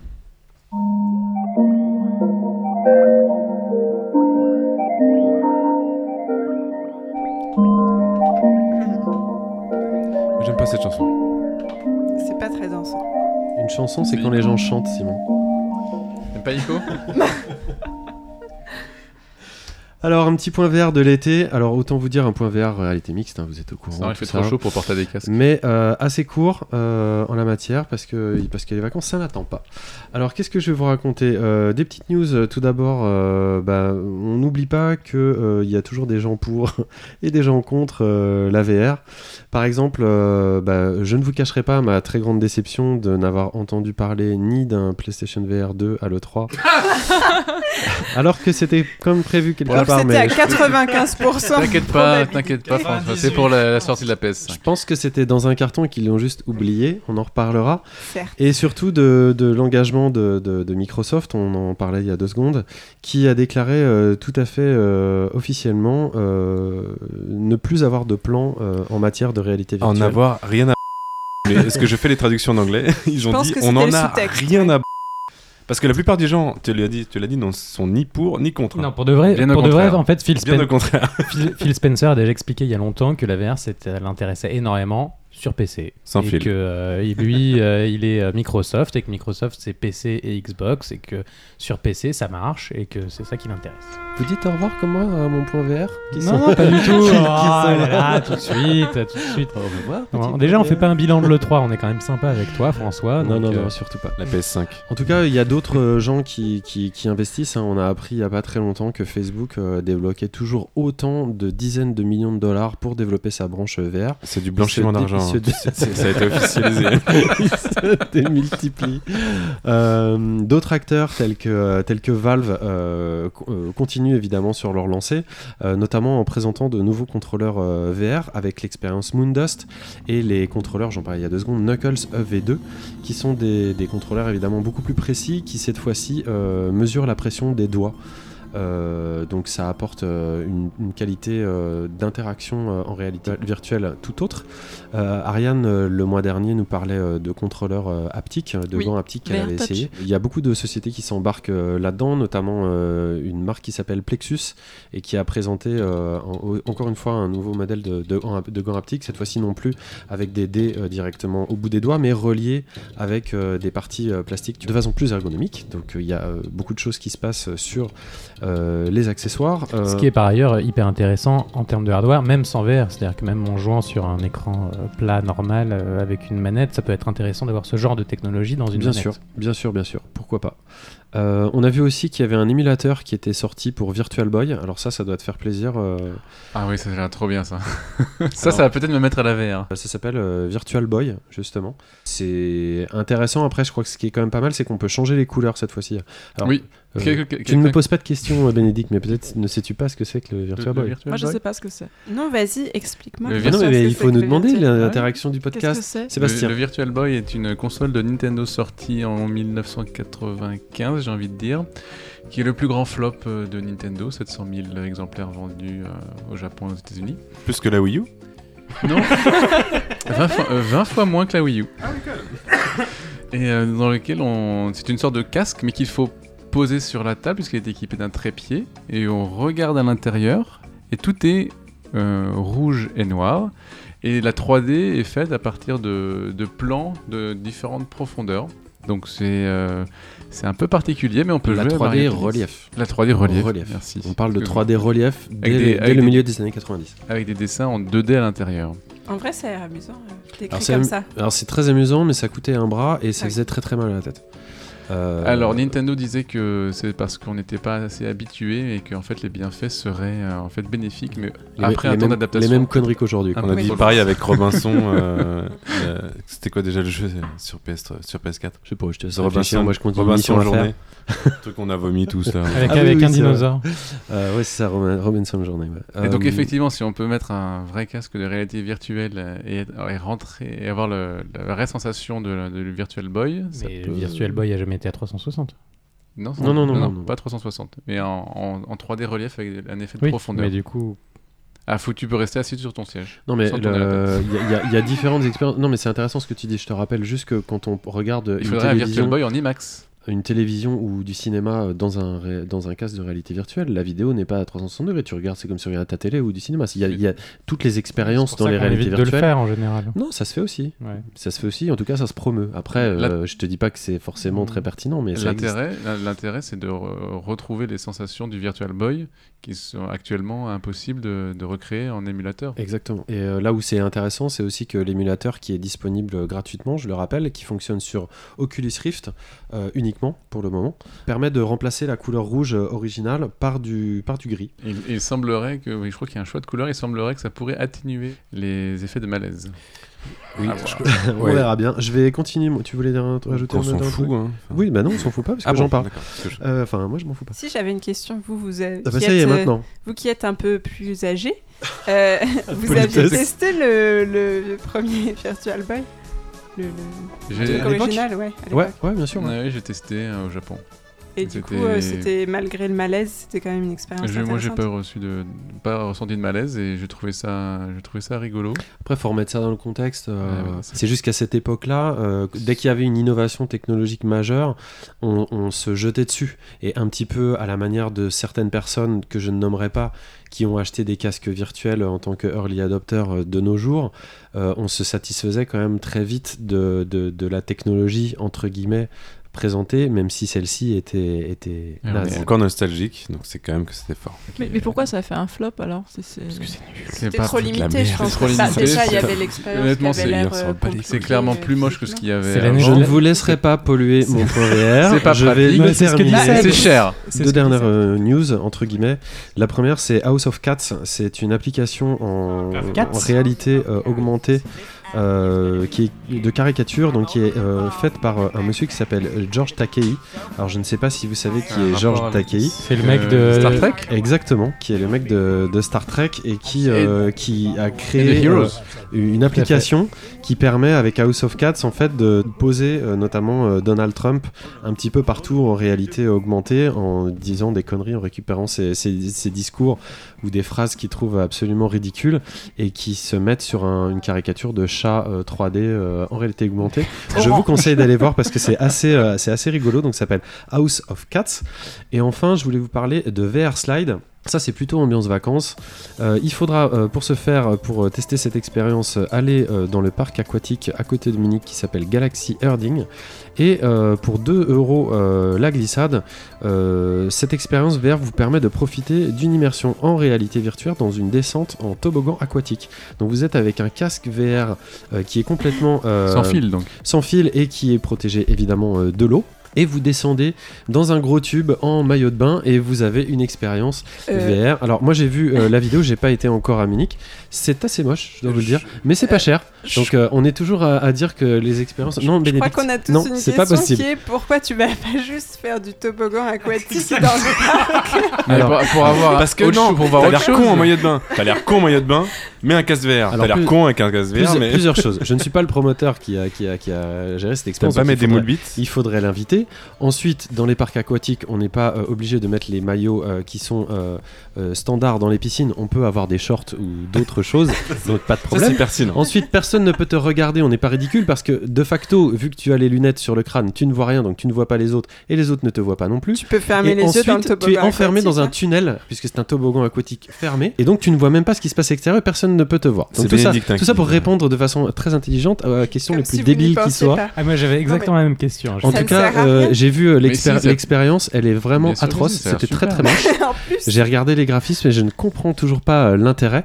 Ceci étant, euh, si vous pensiez que c'était génial, on ne sait jamais, euh, sachez que ça existe déjà depuis un an au parc de Le Bouvray en Suisse depuis, depuis Ah. l'été dernier Ah, voilà. et que là on se, balade dans l'Atlantide. Ce qui me paraît être quand même un petit peu mieux euh, en rapport à- avec l'eau, euh, d'être un petit peu mouillé.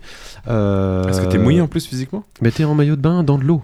C'est un toboggan to- aquatique. Avec un casque Enfin, vert. sur bref. Et c'est ainsi que ce. casque que- vert étanche. en qu'est-ce fait, qu'il y a, c'est juste un casque de plastique transparent. Ah oui, puis euh, Vlad aussi. Alors vas-y, Ariane. Et moi, c'est rebondir pour ton toboggan. J'ai mes vacances, il y a un train à prendre. Euh, au Japon, ils ont ouvert First Airlines. Et First Airlines, en fait, c'est Rien à voir avec Effelband. Non, mais peut-être que. Euh, non, en fait, c'est la possibilité au Japon de faire un vol en first class en VR. Dans une salle. Pour le prix d'un- d'une classe Si économique. vous êtes pauvre, essayez de voir comment c'est. Dans une salle d'embarquement. Exactement. Pour 2 euros. Non. T'as- donc, tu as des sièges. Ah, si, si, il y a une vidéo. Tu as des lancers sièges. Ils te Mais servent arrête de un les repas. vidéos que tu vois. Ils te servent un repas, et t'as des hôtesses de l'air, et t'es traité euh, comme dans une first class. Tu fais le vol, t'as un passeport qui tamponne, genre euh, Et t'es assis, et tu mets ton casque, et là tu vois des, euh, la salle, euh, le cockpit euh, de l'avion, comme si t'avais pris l'avion sans prendre l'avion. Moi j'adore et je préfère bien mieux ton Je expérience. préfère, euh, Je suis sans voix. je préfère l'expérience d'Ariane. Japan Moi, c'est- Superior. Vladimir va s'évanouir. Non mais parce que ton expérience quoi ça coûte truc 2 euros en vrai, son expérience ça coûte 10 000 euros en vrai. Moi je, Ah. je préfère son expérience. La meilleure ROI, c'est ça que t'es en train de dire Ah, bien. Excuse-moi de. Bon, Il y a comment même ça s'appelle Il faut qu'on nourriture. on va mettre la la vidéo. On va destination. mettre la vidéo sur le First site parce que j'y- crois à peine. First Airlines. Euh, Vlad, je crois Ah, que tu avais c'est un dernier super. truc à nous dire un peu oui, plus sérieux. Oui, oui, j'ai été l'envoyé spécial de la Pléiade au VR Arles Festival qui se tient jusqu'au 26 août à Arles, donc, euh, où sont présentés une quinzaine ou une vingtaine de, f- de, de projets en réalité virtuelle. Je crois que c'est la troisième édition cette année. Et euh, cette édition est placée sous le signe de l'interactivité. Alors c'est assez marrant parce que jamais le, jeu- le mot jeu vidéo n'est prononcé nulle part sur aucun papier. Mais clairement, euh, il est question de ça. C'est-à-dire, avant, il y avait essentiellement des films, et maintenant, il y a des expériences interactives, et donc des jeux vidéo, ce qui est plutôt euh, bon signe et plutôt intéressant. Alors, vous Ah. avez du 700 requins, vous avez des choses comme ça, c'est pas... Que j'ai fait et qui était bien. qui était bien, Oui, qui était bien, oui, oui, c'est gentil, C'est c'est gentil. Et Ah puis, non, vous, 700 requins, c'est pas forcément gentil. vous avez des vous avez des musées interactifs, vous avez des choses comme ça. C'est plutôt c'est plutôt bien foutu, c'est gentil. Alors il y a toujours quelques bugs évidemment dès qu'il s'agit d'interactivité avec la VR, autre qu'en passant par une PlayStation, je veux dire. Mais euh, mais mais c'était pas mal. C'est euh, C'est un- gros truc, faire. C'est- non non non c'est pas. Arles Je rebondis euh, juste parce que à Avignon aussi, au Festival d'Avignon, euh, qui est à côté de Arles, donc, et qui se produit généralement en même temps, euh, festival de théâtre, il y avait euh, un spectacle euh, en réalité virtuelle. Euh, je pense qu'au moment où vous écouterez euh, le montage de cette émission, euh, ça sera terminé parce que je crois que le festival s'achève le 24 juillet. Ceci étant, vous pouvez toujours vous renseigner. C'était un spectacle qui se situait à la Manufacture, merveilleux endroit de programmation euh, contemporaine euh, en Avignon pour euh, le festival. Et le spectacle s'appelait Les Falaises de V. Euh, C'était un spectacle de la compagnie Médecine, qui est une compagnie parisienne, un spectacle de Laurent Bazin. Voilà pour ce point VR de, de vacances. Mine de rien, il y avait encore des, des choses à dire. Et on va enchaîner avec Bénédicte et son sujet sur les aventures extraordinaires de Captain Spirit.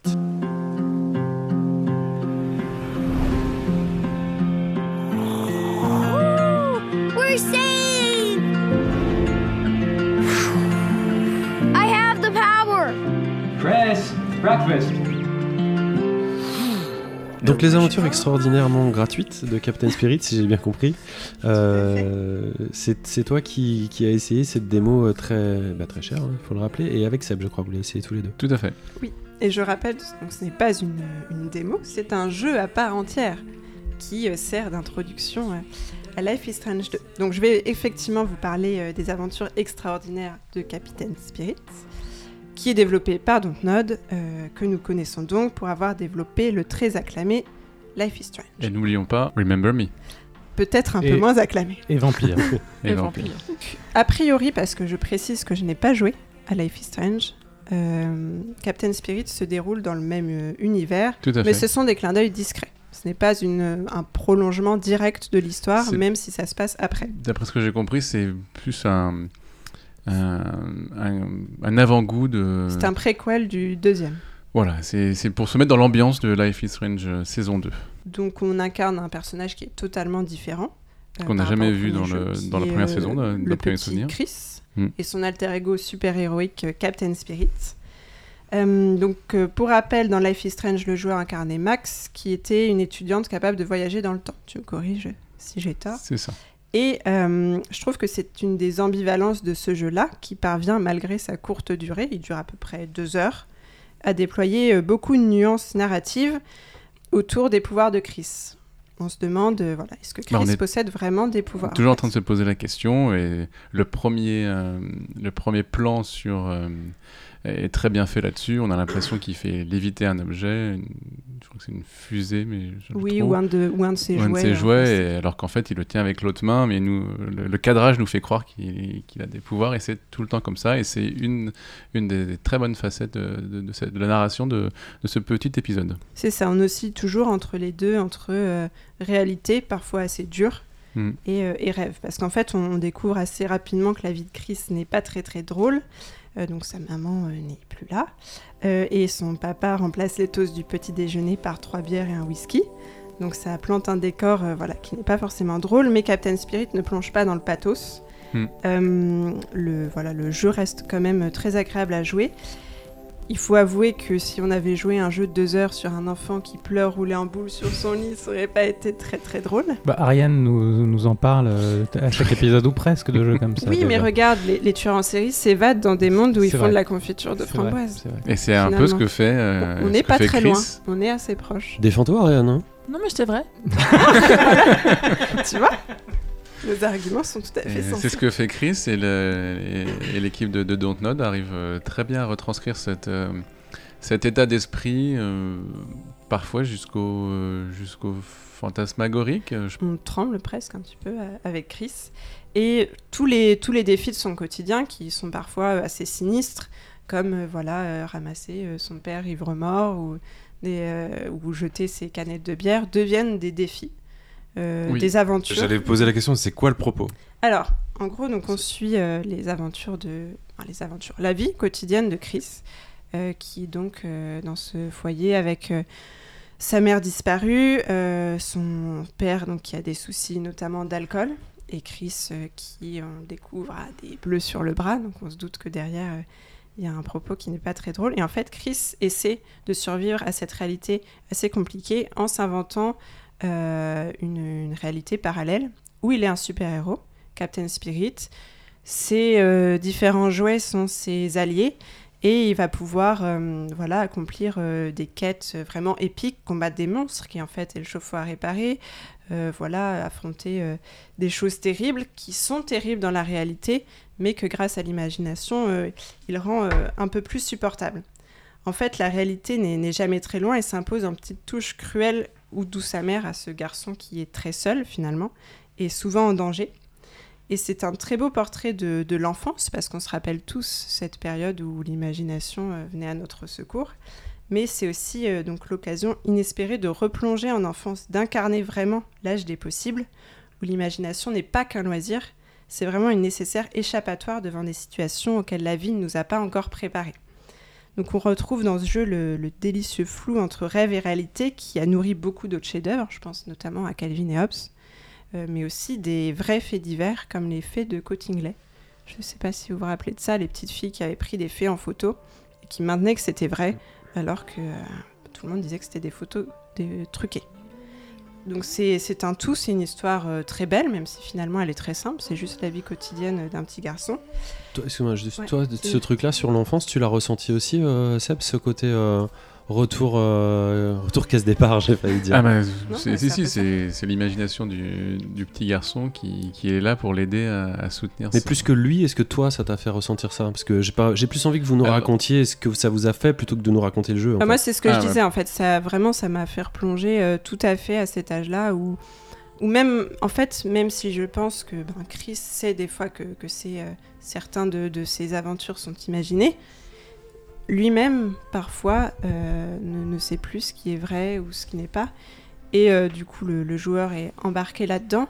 Et euh, jusqu'à la fin, c'est crescendo en fait, un petit peu le, le flou est de plus en plus, euh, présent. Toi, pareil, c'est ça qui t'a qui t'a branché dans le jeu? Moi, ce qui m'a branché, c'est que je, me- j'ai- j'ai- je me suis identifié à cette situation père-fils, parce que je, suis- je suis moi-même papa, donc forcément, j'ai tout de suite identifié ce, ce Chris à mon fils.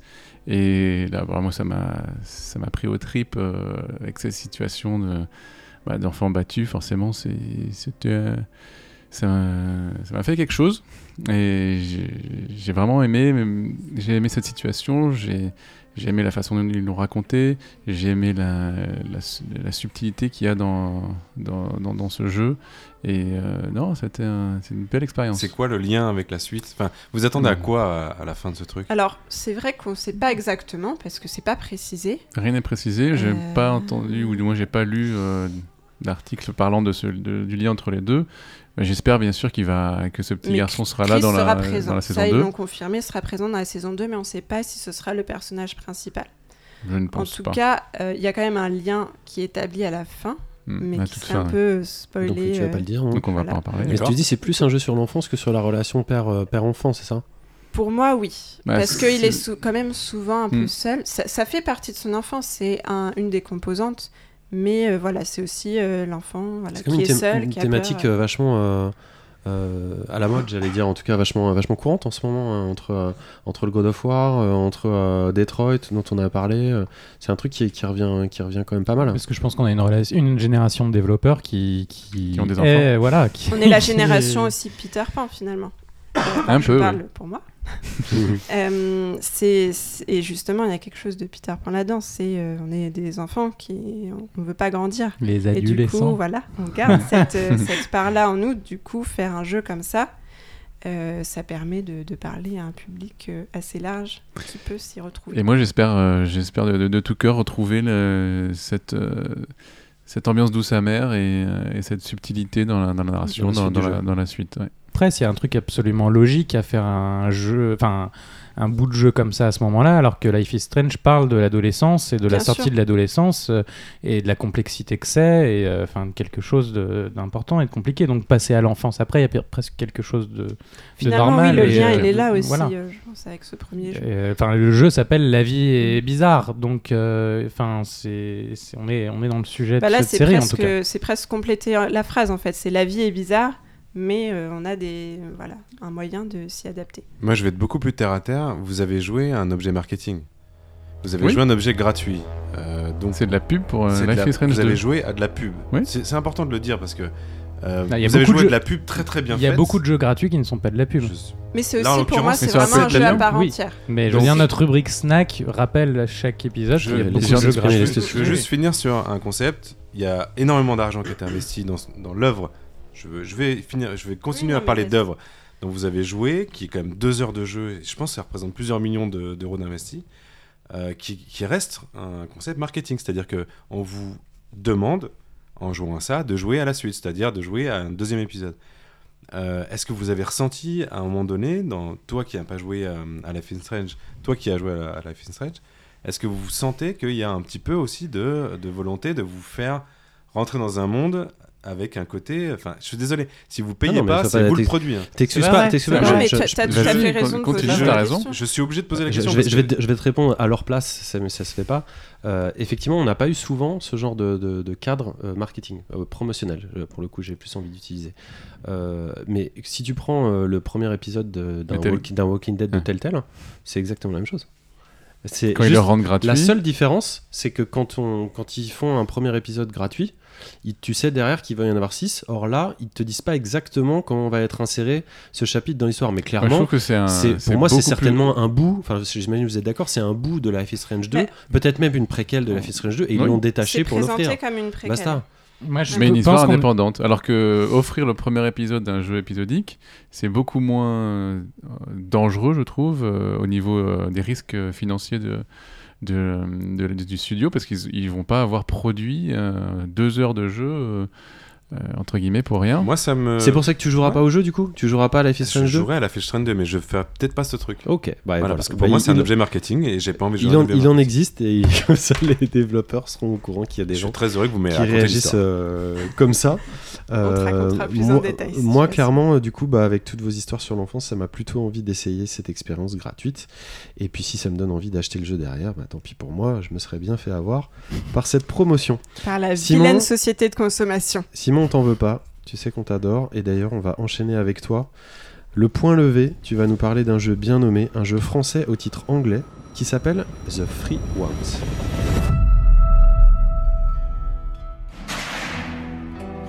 Hey, Theo. Do you remember the continent? Well, I can remember my granddad and his farm. I'm sure you'll see him again as soon as we get off of this island. I hope so.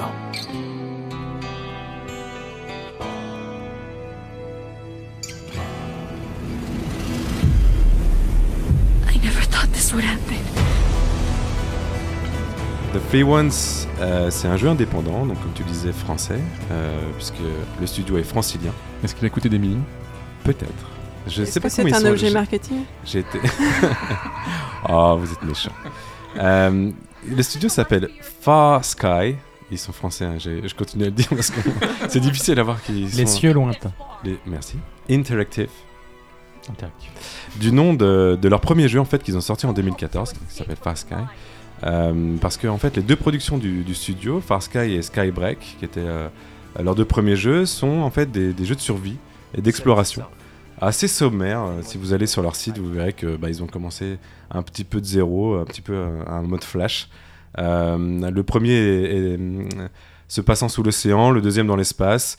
Voilà, ils étaient vraiment en train de tester des choses, euh, du gameplay, etc. Et ils ont sorti ce que moi je considère comme leur premier bébé, euh, le premier jeu sur lequel ils avaient envie d'un peu d'investir, qui est euh, donc euh, The Three Ones, qui est sorti mi-juillet et qui change complètement le style de ce qu'ils ont pu faire jusqu'ici, puisqu'il entre dans une catégorie que François euh, adore, puisqu'il a créé des listes incroyables sur Sens Critique sur le, sur le sujet. À ton avis, François, si, euh, si je te dis quelle est la, ta liste la- dont tu es la plus fière dans les jeux vidéo euh, aujourd'hui Sens Critique, ce serait quoi? Et attention, tu qu'une seule réponse. celle dont je suis le plus fier, je vais, je vais la garder secrète, mais celle à laquelle tu fais référence, j'imagine que c'est jeu à grappin, tu Et c'est le jeu à grappin. Qui n'est pas une citation de moi, je crois que c'est une citation de Pipo Mantis de Gamecube. Ah, bah, tu un te- fan des tu jeux à grappin. Tu t'auto-spoil et c'est Mm. À exactement. J'étais très très content quand j'ai vu que euh, bah, ma première capacité qu'on m'a donnée dans ce jeu, c'était le grappin. Est-ce qu'il y en a d'autres? On verra. Le jeu donc est un first-person runner. Attention, on ne shoot pas dans ce jeu. euh, où on incarne Théo, Theo. First person grappineur, dirons-nous. Ça ne se dit pas, donc j'essaie de rester un peu français ici. Hooker. Hook. Oh, Merci. joli, joli. Johnny. Joli. Donc on est sur un first person runner où on incarne Théo qui, euh, muni de son grappin, va réaliser des parcours avec un K. Je sais pas si vous savez ce que c'est un Oui, parcours. oui. Ah bah, C'est comme Euh, une course sur les murs. T'as vu les Yamakasi Oui. Les Yamakasi, on est je- en 2001. Enfin, ça, Voilà, on je- s'en souvient. Donc d'une des plus belles courses de Mirror Edge pour, euh, pour les plus bah, ceux qui connaissent Mirror Edge, il y a eu le 2 qui était pourri. Euh, mais euh, je fais des parenthèses. Un petit bash comme ça en passant, c'est gratuit. Donc voilà, le parcours avec un K, euh, c'est le fait de faire des euh, en courant euh, des euh, bah, des Yamakasi, mais euh, dans des univers soit de urbains. En l'occurrence, ici on n'est pas dans des univers urbains. J'en parlerai juste après. Le scénario, donc c'est pas le point fort du jeu. J'en fais une petite parenthèse dessus. Euh, si on veut résumer, pardon, euh, quand on est jeune, on se réveille et on est enlevé et envoyé au bagne sur une île. Voilà, c'est un peu ça. Euh, et un jour, pendant qu'on est en train de subir notre bagne, on découvre un endroit caché où des rebelles nous demandent de les aider à rejoindre le continent.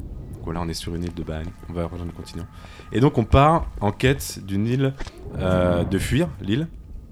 Et cette fuite, c'est justement l'occasion de rentrer dans le cœur du gameplay, qui est donc, euh, là je vous je remets ça un petit peu euh, de façon très concrète, on a une réticule au centre de, L'écran. de l'écran qui permet de cibler des endroits clés où euh, le grappin va pouvoir s'accrocher, le fameux grappin, euh, en courant avec voilà, des mains de chaque côté, c'est c'est assez magnifique. Ouais. Euh, C'est un- mélange entre Mirror's Edge et Bionic Commando, euh, la version 3D sur Xbox 360. C'est un, oui, c'est un, un très bon, euh, un très bon mix de ce que tu es en train de réaliser. Euh, et donc, on s'accroche en fait à des endroits clés avec cette fameuse réticule et on se propulse vers l'avant. Euh, dans un même saut euh, qu'on réalise, on a une petite, euh, des petites indications qui nous disent qu'on a le droit que à deux autres grappins comme ça euh, d'affilée. Donc en tout coup, trois coups de grappin avant qu'on tombe comme une bouse. Non, je bouse, je préfère. C'est moins Ouais, le dire. surtout c'est de- d'actualité, on verra plus tard. Bouse au, au fond d'un trou qui nous fait recommencer le- la séquence. Euh, assez vite, on, je, c'est un spoil par rapport au jeu, mais ça arrive quand même assez vite. On vous ajoute des ailes qui permettent juste de planer euh, pendant un court moment en plus. Donc on a ces deux coups de grappin plus un plane qui nous donne voilà le- l'ensemble du, du- de ce qui va nous permettre de, de faire le gameplay du jeu. C'est un peu Céleste en vue à la première personne en fait. C'est euh, très très bonne remarque. T'as joué à Céleste toi? Bah oui, oui, on a fait, tu sais, Oui, une chronique euh, dessus. Ah, Je t'avais oublié, je crois que c'était euh, Bénédicte. C'est Bénédicte qui a fait la chronique que j'ai complétée. Très bien. Donc on se retrouve euh, bah, en l'air. On sent que c'est tendu hein, depuis tout à l'heure. quoi. Faut dire ce qui On a enfilé les gants de boxe tout à l'heure et, euh, et là, on- Mais non. On se retrouve donc à, à sauter en l'air, euh, de façon tout le temps en fait, dans un mix qui se rapprocherait dans un premier temps à Spider-Man, parce qu'on est vraiment avec notre grappin à, se tirer. Voilà, merci euh, pour les traductions. Et dans un deuxième temps à Batman pour tout ce qui est un petit peu, merci, à tout ce qui est on- on, euh, la partie planning. Je sais pas que ça se dit pas. le- Agenda. Je sais pas comment peut- comment on traduit planning. Exactement. Le fait de planer. Alors, le point très positif entre ce mix de euh, Spider-Man et de Batman, c'est que tout est très précis. C'est-à-dire que euh, ben, tout devient assez vite un puzzle game où on doit trouver justement comment encha- enchaîner ces sauts avec les trois grappins plus euh, le fait de planer pour atteindre la plateforme suivante. Donc on- le, jeu devient quand même assez vite un puzzle game parce que, ok, euh, on a l'impression qu'on est dans un univers assez, euh, assez vaste, assez ouvert, mais au final, non, on est sur un parcours et il faut y aller et il faut faire, il faut atteindre le. On a compris, je crois. On a le compris le jeu là. depuis tout à l'heure. Mais comment Qu'est-ce que tu as trouvé toi grappin et plané. Moi, j'ai, Ouais, mais c'est l'essentiel du jeu. moi, j'ai passé un, un- un super moment. Euh, j'ai commencé à. Parce que les sensations de vitesse, euh, bah, quand on est projeté dans les airs, c'est vraiment jouissif. C'est, euh, je sais pas comment le décrire, mais euh, Jouissif. merci. Euh, on- C'est on- pour la traduction. Je fais une petite parenthèse d'ailleurs par rapport. On sait qu'il y a un jeu Spider-Man qui arrive euh, Oui. euh, de Sony. J'espère qu'ils arriveront à nous faire cette sensation de, de grappin, tu sais, le fait de se faire tirer par le truc qu'on qu'on a Il agrippé. il est Ça, en- c'est très très bien fait. il est en vue à la troisième personne déjà, donc à mon avis, tu Ah. n'auras pas le même genre de Je sensation. suis d'accord, là on est vraiment en première personne. On a un vrai challenge dans le jeu parce qu'il y a des moments où euh, bah, il va falloir trouver la manière de faire ces enchaînements de grappins plus le, le planning.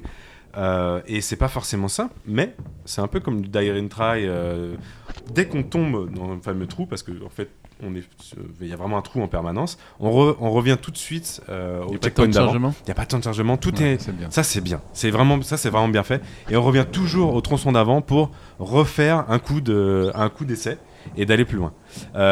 Euh, Du et- coup, il y a un peu un côté euh, The Talos Principle en fait aussi complètement, dans le. complètement. C'est vraiment y a, je me suis retrouvé 20 fois à essayer le même truc et à l'essayer de façon différente et en plus ces petits malins de, de développeurs euh, euh, franciliens ils nous ont rajouté des petits items qui sont complètement bonus mais tu les vois et tu as envie de les choper et des- donc dans tes dans, dans ce que tu es en train de réaliser tu as envie d'aller un cran plus loin dans ton Comme dans- les fraises dans et Céleste. j'ai- tu sais que j'ai pensé à ça, j'ai- en, en faisant ma chronique, j'ai pensé aux fraises, et, euh, et c'est exactement ça, ils, ils te les ont cachées à des endroits qui sont complètement improbables, et à force de répéter, répéter, répéter euh, le fait de faire le parcours, bah, tu commences à te rapprocher de la fraise, et c'est super intéressant. Soit tu y vas en ligne droite, et c'est compliqué mais pas trop, soit tu essayes d'avoir ces, euh, ces bonus, qui sont même pas comptabilisés, hein. c'est juste à un moment donné... C'est on- pour épater tes c'est amis. juste. Bah là, c'est pour épater.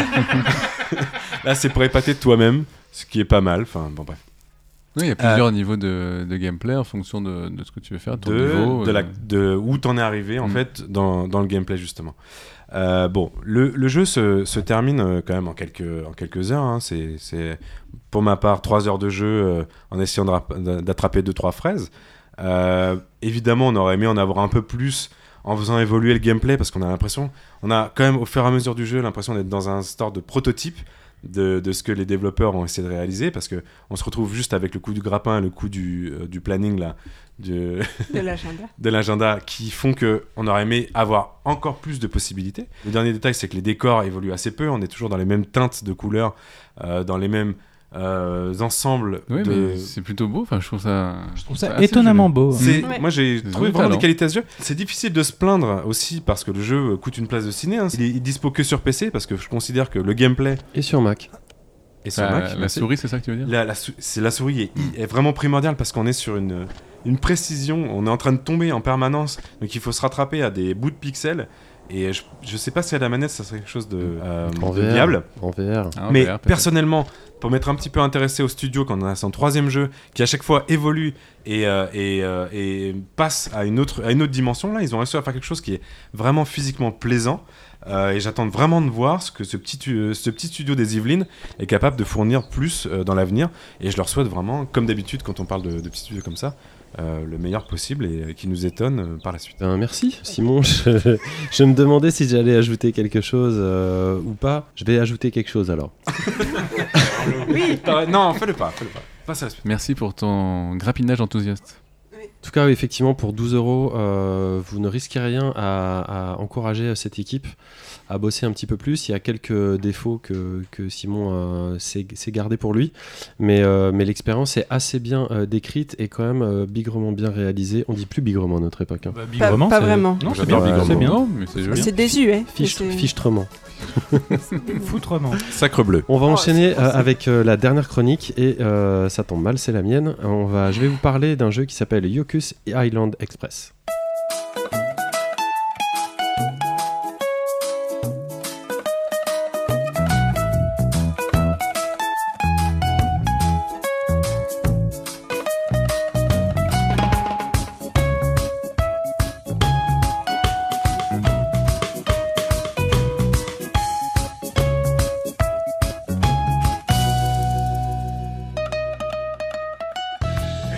Alors, Yoko Island Express, que l'on pourrait traduire par l'express de l'île de Yoku, alors que l'île s'appelle en fait euh, Mokumana, mais bon, je vais y revenir, c'est pas grave. C'est un jeu qui est sorti le 29 mai de cette année euh, sur PC, PS4, Xbox One et Switch, sur la dernière plateforme sur laquelle j'ai joué. Ça a été développé par Villa Gorilla, qui est un studio de Stockholm, bizarrement, et non pas un studio japonais, qui sont des ex de Starbreeze et de LucasArts. Euh, et c'est édité par la célèbre euh, Team 17 qui avait déjà euh, fait des flippers comme par exemple Silver Ball sur PC. Mais ça, euh, il fallait déjà jouer sur PC en 1993 pour savoir ça. Ce qui était mon cas. De, de tout ce qu'ils ont fait, c'est ça que tu cites? Oui, parce qu'ils ont Ok. fait Alien Breed entre autres, mais c'était en l'occurrence c'est c'est à dessin, je rappelle plus. Après Flip Zone, sur lequel euh, on avait déjà mis notre focus dans un fresh euh, dernier, nous revoici donc dans le monde du flipper, et cette fois encore non sans originalité, puisque Yoku's Island Express n'est rien de moins qu'un flipper, un flipper pardon Zelda-like ou un Pinballvania, euh, c'est comme vous voulez, euh, lequel baigne dans un univers qui emprunte autant à la féerie d'Amanita Design qu'au luxuriant Rayman Origins. Et c'est d'autant plus étonnant parce que le game designer euh, a quand même fait Darkness avant. Il a eu manifestement un peu marre des ambiances glauques, euh, tout comme des triple A, et grand bien lui en a pris.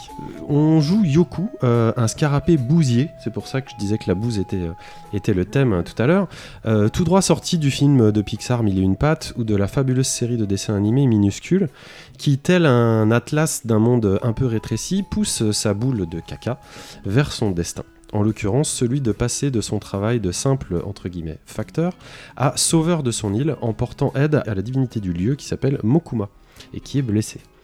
Euh, alors qu'est-ce que c'est en fait Yoko euh, Island Express? Comme je vous l'ai dit, c'est un Zelda-like euh, flipper, ce qui veut dire un open world qui a été entièrement géré à partir des mécaniques euh, de flipper. C'est un gentil flipper. Un flipper très gentil où l'on ne perd jamais, où vraiment tout au plus quelques petites bubules fruitées. D'ailleurs, les musiques et les sons sont absolument croquants et rien que ça, ça vous met la banane. On retrouve euh, évidemment tous les bonus d'un flipper normal, donc les bumpers, les multibilles, les spinners, les rampes, les lumières qui clignotent, les caches, les jackpots, etc. Le jeu n'est pas seulement gentil ou joyeux, il est super gentil. Par exemple, à un moment, je rencontre euh, un PNJ et qui me dit euh, Bah tiens, il faudrait que tu t'achètes un portefeuille plus grand pour mettre plus de fruits dans ton portefeuille, justement.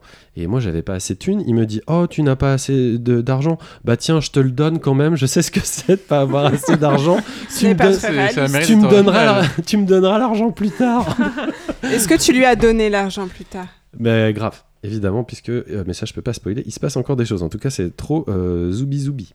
Euh, Je peux faire une petite parenthèse de début. Est-ce que tu, tu maîtrises le flipper à la base ou pas? Euh, dans la, Dans ta dans la vie réelle ou Ouais, sur dans un le- jeu vidéo Ah bah dans ta vie réelle. Bah ça dépend des flippers. Il y a des, fi- des flippers qui sont, qui sont vraiment des... des... Non, je veux dire, t'as pratiqué. Dans Ouais, j'ai- pratiqué, mais j'ai pratiqué dans la douleur parce qu'il une y, a des- expérience. il y, a des- il y a des flippers qui sont vraiment connus pour être compliqués dans leur angulation et d'autres qui sont un peu plus euh, gentils. Ça, il peu- fallait vivre à l'époque du flipper euh, pour ça, mais le, le flipper, tu Ah n'es pas je sans savoir suis un grand spécialiste de flipper. il je ne te pré- permets pas de. Il Non, mais il m'a précédé. Le flipper, ça existe depuis des années. Ah ouais, euh, 30, 30. Très bien. Donc, juste pour savoir que tu as joué en tant que Oui, bien sûr. érudit du flip. Euh, les critiques de ce, de, de ce petit jeu maintenant, parce que j'ai dit comme des choses gentilles, c'est qu'on se perd un peu, euh, un- on se perd un peu dans, dans, dans, dans, dans ce monde, bien que ce soit relativement linéaire. Oui, alors c'est ma fameuse rengaine sur l'optimisation et la clarté des cartes à l'intérieur de, de jeux vidéo. Ça aurait pu être, euh, ça aurait pu être un peu mieux. Euh, pareil, on n'a bizarrement pas énormément d'empathie euh, pour Yoku, le petit bousier, parce qu'en fait, il est un peu qu'une excuse à tirer sa petite boule. Et dans ce monde de flipper, c'est la boule qu'on regarde. Et le bousier, lui, il est, il Effectivement, en plus, est la- la boule, complètement euh, brinque-ballé. La boule est blanche, euh, c'est elle qu'on voit, c'est elle qu'on contrôle. Ouais, puis, il parle très peu. Enfin, il a des petites interactions de son qui sont trop mimi, trop, trop, trop craquantes. Mais euh, de fait, je m'intéresse moyennement euh, à lui. Et l'option des améliorations euh, rend le récit aussi parfois un peu flou. Surtout sans journal de quête, parfois on sait pas exactement où on va et pourquoi on fait ça. Alors que le but de l'histoire est très très simple, c'est-à-dire remplir euh, son métier de facteur, apporter des colis euh, de ci de là aux habitants de l'île et euh, venir en aide. Euh, à la divinité, comme je l'ai dit au début. On peut aussi assumer que c'est un jeu de pur gameplay et que euh, c'est sympa de leur part d'avoir collé une histoire dessus, mais qu'en soi, c'est pas ça qu'on. Oui, sauf que c'est tellement mimi que euh, dire que c'est un jeu de gameplay, ça serait presque le réduire à un jeu de skill. Ouais. Ce qu'il est aussi, mais ce Oui, a il n'est pas du tout enfermé là-dedans. Et pour moi, c'est là la vraie réussite du jeu. J'y Ouais. reviendrai en conclusion. La difficulté, euh, en l'occurrence, certes, elle n'est pas toujours euh, super bien dosée. Elle se révèle d'un coup très très compliquée, parfois un peu frustrante, mais euh, le jeu est relativement simple et on, on- on- on ne perd pas trop de temps. On a du mal, par contre, à ne pas se croire dans un Rayman tellement euh, tellement Ouais, les peintures dire, à la main sont, on pourrait, pourrait croire un jeu Ubisoft, mais non, les décors sont magnifiques, variés, cependant pas particulièrement originaux. En conclusion, Villa Gorilla, le studio, euh, a réussi son pari incroyable de mêler un open world, comme je le disais, avec les exigences de gameplay fermées d'un flipper. Et tous les déplacements se font de manière ultra fluide, agréable et astucieuse. Euh, certes, me diront mes amis du club rétro, euh, comme l'avaient déjà fait anciennement les Sonic Spinball dès 1993 ou Kirby Pinball Land la même année sur Game Boy. Sébastien, tu me regardes avec des, yeux qui pleurent. On dit club rétro? Bon, euh, le club classique. Merci. classique. Non, mais j'ai- parce que je sais plus où on était là. L'aventure, euh, l'aventure n'a pas un contenu euh, gargantuesque. hein. Ça dure que, que, que, on va dire 3-4 heures, euh, sans compter les full, euh, les full sets euh, que vous pourrez, que pourrez pratiquer. Euh, mais par contre, elle offre un merveilleux voyage coloré, rempli de fun et de fraîcheur, lesquels nous laissent un sourire sur la bouche qui fait tilt. Oh, C'est mignon. C'est Oh pas écrit ça. Oh là là. Ça, non, c'est pas écrit, je l'ai sorti Voilà. comme ça, Ouais, ouais. c'est- en improvisation. T'as pas une seule fois employé le mot choubidou Donc euh, Euh, je suis, euh, Et on je peut y suis jouer très où étonnée. Et comment Eh, c'est vrai ça. Ça coûte combien de. Parce que là, j'ai envie d'y jouer. Où C'est sur PC, PS4, Xbox One et Switch. Ah Euh, si vous êtes sur Steam, euh, sur PC, vous n'avez plus d'excuses car il y a une démo gratuite. Vous Et pouvez as- tout de suite Tu y as joué sur sur Switch. Et Et le- prix Euh, je crois que, euh, je, bah, je me rappelle, je crois que c'est 29 euros. C'est euh, toi le produit c'est gratuit. Et Ah, certainement autour de 20 euros sur Steam. On va terminer euh, quasiment notre émission et euh, je vais vous redonner la parole puisque on va passer, vous l'attendez tous, sur nos snacks.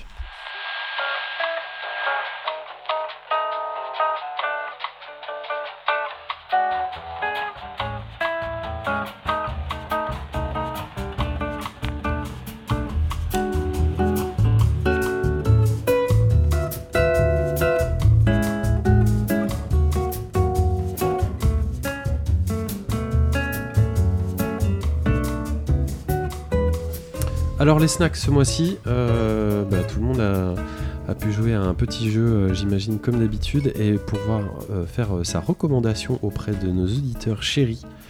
Et, euh. Bénédicte, c'est toi qui vas commencer avec un jeu qui s'appelle Room 303, c'est ça? Tout à fait. Je vois que tu n'as pas prononcé en anglais le nombre. Non, oui, c'est vrai, Vladimir n'a pas repris. Alors, euh, 303. Donc euh, je vais rapidement vous, vous traduire en direct le- le- la petite phrase d'introduction du jeu. Dans les recoins les plus sombres euh, de nos esprits, euh, quelque chose demeure endormi, attendant le moment de prendre contrôle. Il euh, peut ne pas être compris et ne demande jamais la permission. Bienvenue dans la chambre 303. Nous vous attendions. Ok, je flippe. C'est un jeu donc euh, d'horreur, je mets quand même des petits guillemets parce que c'est un jeu très rapide donc on n'a pas le temps d'être euh, non plus complètement terrorisé, qui a été créé lors d'une euh, game jam thématique. Le thème était One Room, donc j'ai trouvé ce thème assez intéressant parce que je suis fan absolu d'escape game. Donc ça m'a tout de suite attiré. Donc c'est un point and click assez simple où on est enfermé dans une pièce avec un cadavre et une mystérieuse injonction euh, c'est une voix au départ qui dit Fix this, réparer ça. En gros, on se dit qu'on doit euh, trouver pourquoi il y a un cadavre par terre dans la pièce. On n'a aucun autre indice que ça, donc on va essayer de, euh, voilà, de comprendre la scène, parce qu'il y a du verre brisé, il y a des objets renversés, de, d'ouvrir les placards, d'allumer la télé, comprendre vraiment ce qui se passe, un peu comme, voilà, vraiment comme dans un escape game. Bien sûr, les petites révélations qu'on aura seront assez terrifiantes, vu que c'est un mini-jeu d'horreur. Et euh, même si c'est une durée vraiment très courte, je pense euh, 10 minutes en tout, ça nous met un petit peu mal à l'aise. L'expérience euh, est assez intéressante. Ça aurait pu être plus fouillé, mais bien sûr, c'est une game jam. Et en plus, euh, le créateur n'a que 18 ans. Je trouve ça assez impressionnant. C'est un jeu gratuit qui est disponible sur Mac, PC et Linux. Et le créateur s'appelle Fishface Games. On trouve Voilà. ça sur, sur quelle plateforme? Et on trouve ça sur itch.io. Ok, ben, Voilà. merci beaucoup. Euh, et toi, Ariane, tu nous parler d'un jeu, je crois, qui Oui. s'appelle Blockscapes. Voilà.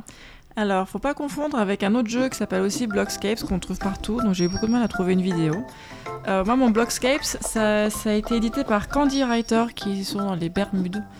Et c'est sorti le 11 juillet. C'est un hasard. Les gars assument totalement. quoi. Ouais. Même pas ils font Ah. semblant, ils sont dans les berges. Simon, est- Simon s'est réveillé direct. Alors eux, ils s'en battent les C'est couilles. un scandale Non, pardon. je- Je comprends pas pourquoi on parle en de fait, jeu. c'est pour tous ceux qui ont joué à Tetris et euh, des années et qui en fait ont, préformaté dans leur tête des, des blocs qui fonctionnent ensemble. Des Genre schémas. les L, tu peux les mettre ensemble avec la grande barre et ça fait etc. Et bah dans ce jeu qui donc euh, mélange euh, à la fois euh, la géographie et Tetris, et bien en fait on a des formes. Il faut donc mettre ces objets dans la forme et à chaque fois on voyage en fait euh, dans la terre, euh, sur la terre, dans des zones l'Antarctique, l'Italie, la Toscane, l'Islande et on a des informations géographiques à chaque niveau qu'on qu'on gagne. Et tu peux faire des triangles ou pas? Bah non. Dans les Bermudes. Et peut-être on pourrait leur proposer, c'est une très bonne idée. Faudrait, faudrait changer un Tetriminos Et, euh, en, en triangle. Mais il n'y a pas de rapport entre la forme que tu fais et euh, l'endroit où tu es. Non, pas du tout. En fait, c'est juste pour avoir plus d'informations. Alors, j'ai commencé ce jeu. En deux jours, j'ai fait 150 niveaux, donc c'est dire le niveau d'addiction en fait Ah qui oui. procure chez les gens. Euh, et encore là, je suis en manque. Mais les- choses comme ça. La récompense, c'est quoi? C'est des informations de géographie, c'est Oui, ça? c'est intéressant en fait. Ces gens, ils vont te, par exemple, tu as un niveau en Florence, à Florence, euh, en Toscane, ils vont te dire, bah voilà, là, c'est, ça s'appelle euh, le chemin du gladiateur. Euh, Là, ici, c'est passé ça, etc. Et donc tu vas au Mont Fuji. Et pourquoi ne pas jouer à Tetris avec une page Wikipédia à côté? Ou Mais alors que- jouer à Assassin's C'est Creed. parce qu'il n'y a pas de timer là. Il n'y a pas de timer, ça ne s'accélère pas. Tu as Mais- tout le temps que tu veux. C'est gratuit. C'est sur App Store et Google Play. C'est gratuit euh, de, de bout en bout On essaie de vendre des trucs à certains non, moments il y a quand des même? pubs, c'est tout. D'accord. Il y a que Il y a des que pubs. pubs. les pubs, ça Il y a- va Il y a que des pubs.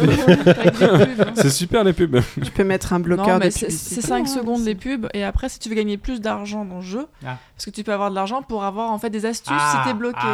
Parce que tu Oh Est-ce que tu gagnes Ah, euh, des- Non, non, non. des Parce que tickets t'as as des formes compliquées. Je rappelle les- que le snack n'est pas un débat. Et les petits vicieux, ils te mettent plus de pièces que nécessaire. Donc, du bah, respect pour voilà. les snacks. Ta chronique était plutôt positive au début. Les petits vicieux, je trouve qu'on.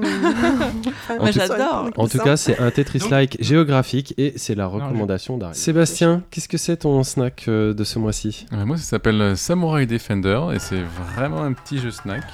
Euh, J'aime beaucoup les, les- les Tower Defense. Et euh, là, pour 3 euros sur euh, 3DS et gratuit, je crois, sur iPhone, on peut avoir euh, un Tower Defense avec une skin euh, Japon féodal.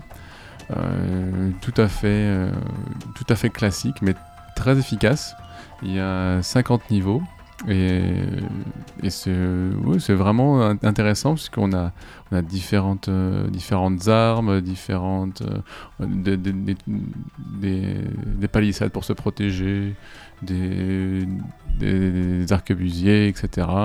Et il faut juste repousser les vagues d'ennemis euh, pour y protéger son, son château. Donc, très À classique. À, savoir très que moi, le, le Tower Defense, hein, j'en parlais en des mini-missions, c'est le mal absolu, c'est Satan. Oui, mais je savais pas qu'on pouvait- J'avais déjà fait sur PS4 et ça avait- ça m'avait brûlé les, les deux mains. Et puis depuis que je suis tombé dans Clash Royale, euh, je ne mange plus, Ah, je dors Sachant que celui-là est vraiment Plante versus Zombie. Quoi. Il est Ah, mais mignon, carrément, il est et tout c'est justement mon, mon Tower Defense préféré, Plante vs Zombie, que j'ai retourné. Ah oui. Y a un très bon Tower Defense. Ah, mais moi, j'ai- En fait, un Tower Defense, c'est comme un, c'est comme un beat'em up, sauf que tu bouges pas et les, les ennemis viennent vers toi mais faut de façon infinie. C'est le beat'em up du flemmard. C'est un, ouais, c'est un beat'em up sans, scrolling. Un end, Sans- sans skill, sans skill. Endless Runner, mais euh, du beat'em up. Et toi, monsieur Simon, tu vas nous parler de Red. Ça Oui. Le titre Alors, parle. tu, ouais, tu me spoil.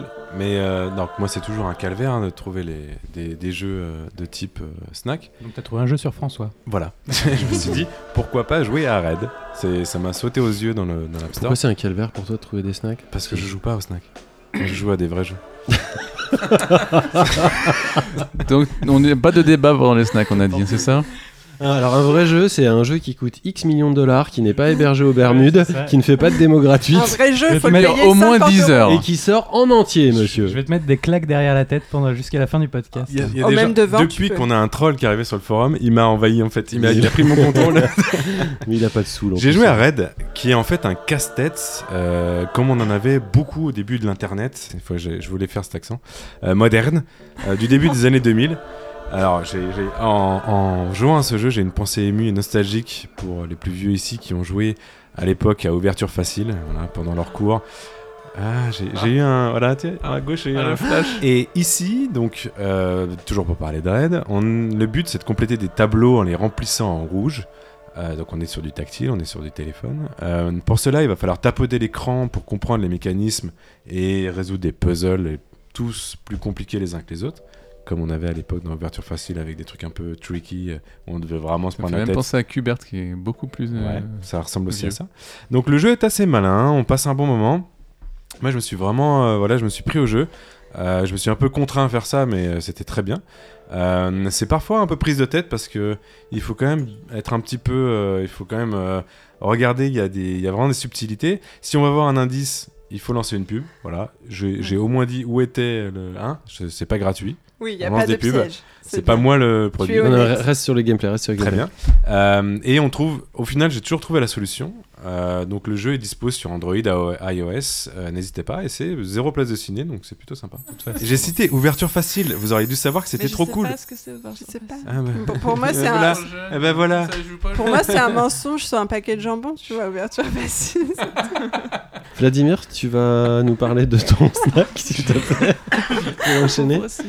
Qui s'appelle Choc. Qui s'appelle J'ai dans la série euh, Ces hybrides étonnants ou ces étonnants hybrides, je sais pas comment encore il faut la, la qualifier.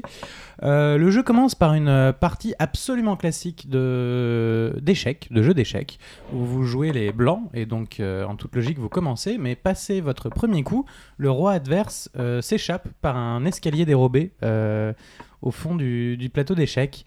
Euh, et à partir de ce moment-là, en fait, euh, l'essentiel de, votre jeu, ça va être d'essayer de traquer le roi euh, adverse dans une succession de, donjons, mais toujours en suivant les règles de déplacement des pièces d'échecs, puisque Chug est très exactement le croisement d'un jeu d'échecs et de Rogue, le jeu original, d'où Chess, Rogue, Chug. Très beau, très beau. C'est donc un, genre de Jona- un jeu de Jonathan Lessard et de Pippin Bar. Euh, le jeu est gratuit, il est disponible sur le site de Jonathan Lessard. C'est étonnamment prenant, Euh, on le refait plein de fois. Vous trouverez aussi sur son site euh, des notes de- d'un carnet de bord, des notes de développement qui sont très intéressantes sur même euh, le, le fait de, de développer un jeu, un jeu comme ça et sur, sur la question des jeux expérimentaux.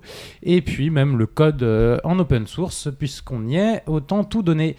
Et vous trouverez Quand- aussi sur son site euh, sa thèse Et euh, voilà. sur euh, l'histoire du tu- jeu tu vidéo d'aventure qui est passionnante. Et quand tu dis qu'il est gratuit, il n'y a pas Square Enix caché derrière.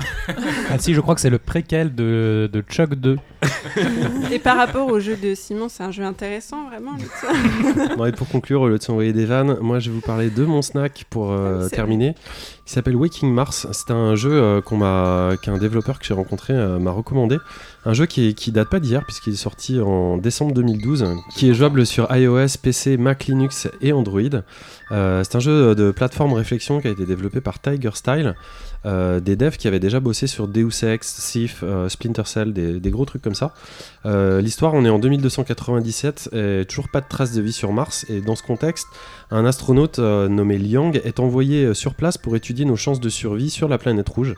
Et euh, en fait, c'est un jeu d'aventure, mais on va passer la majeure partie de notre temps à faire du jardinage. Moi, j'adore ça. Alors que d'autres titres nous enverraient à la conquête de Mars à coups de pistolet laser et de forage. Ici, Sans rien- donner de titre. sans donner de titre. Ici, rien de tout ça.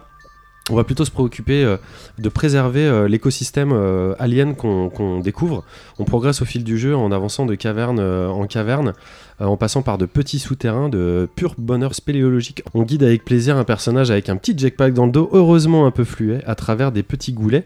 L'objectif étant en chaque niveau d'atteindre le seuil de biomasse requise pour pouvoir passer à la suite et engage euh, une bonne dose de réflexion. Les graphismes sont très réussis euh, malgré l'époque, j'ai envie de dire, puisque le, le jeu a quand même 6 ans et contribue bien avec la- l'atmosphère sonore du jeu euh, à l'atmosphère et à la réussite de l'ambiance. Qu'est-ce qu'il y a?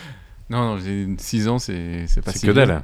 Il y a des. Enfin. euh, Bah, quand même, six gens, Monkey je- Island, euh, quelle année? Oui, oui, non, mais 6 ans sur un, six ans sur un, sur un jeu comme ça euh, mobile, euh, euh, ça n'a pas trop, euh, ça n'a pas trop souffert. Euh, bref, vous irez voir, euh, les déplacements euh, sont plutôt cool, euh, la durée de vie est relativement bonne. Euh, moi, je trouve que c'est un, un petit jeu qui a, qui a- qui a tout d'un grand jeu. Il y a un bon scénario, les décors sont bien soignés. euh, je vous conseille euh, ce jeu qui euh, se joue à 9,99€ sur PC, mais à 2-3€ sur euh, iOS. Voilà. On va enchaîner avec. On va enchaîner avec notre quartier libre. Nos quartiers libres.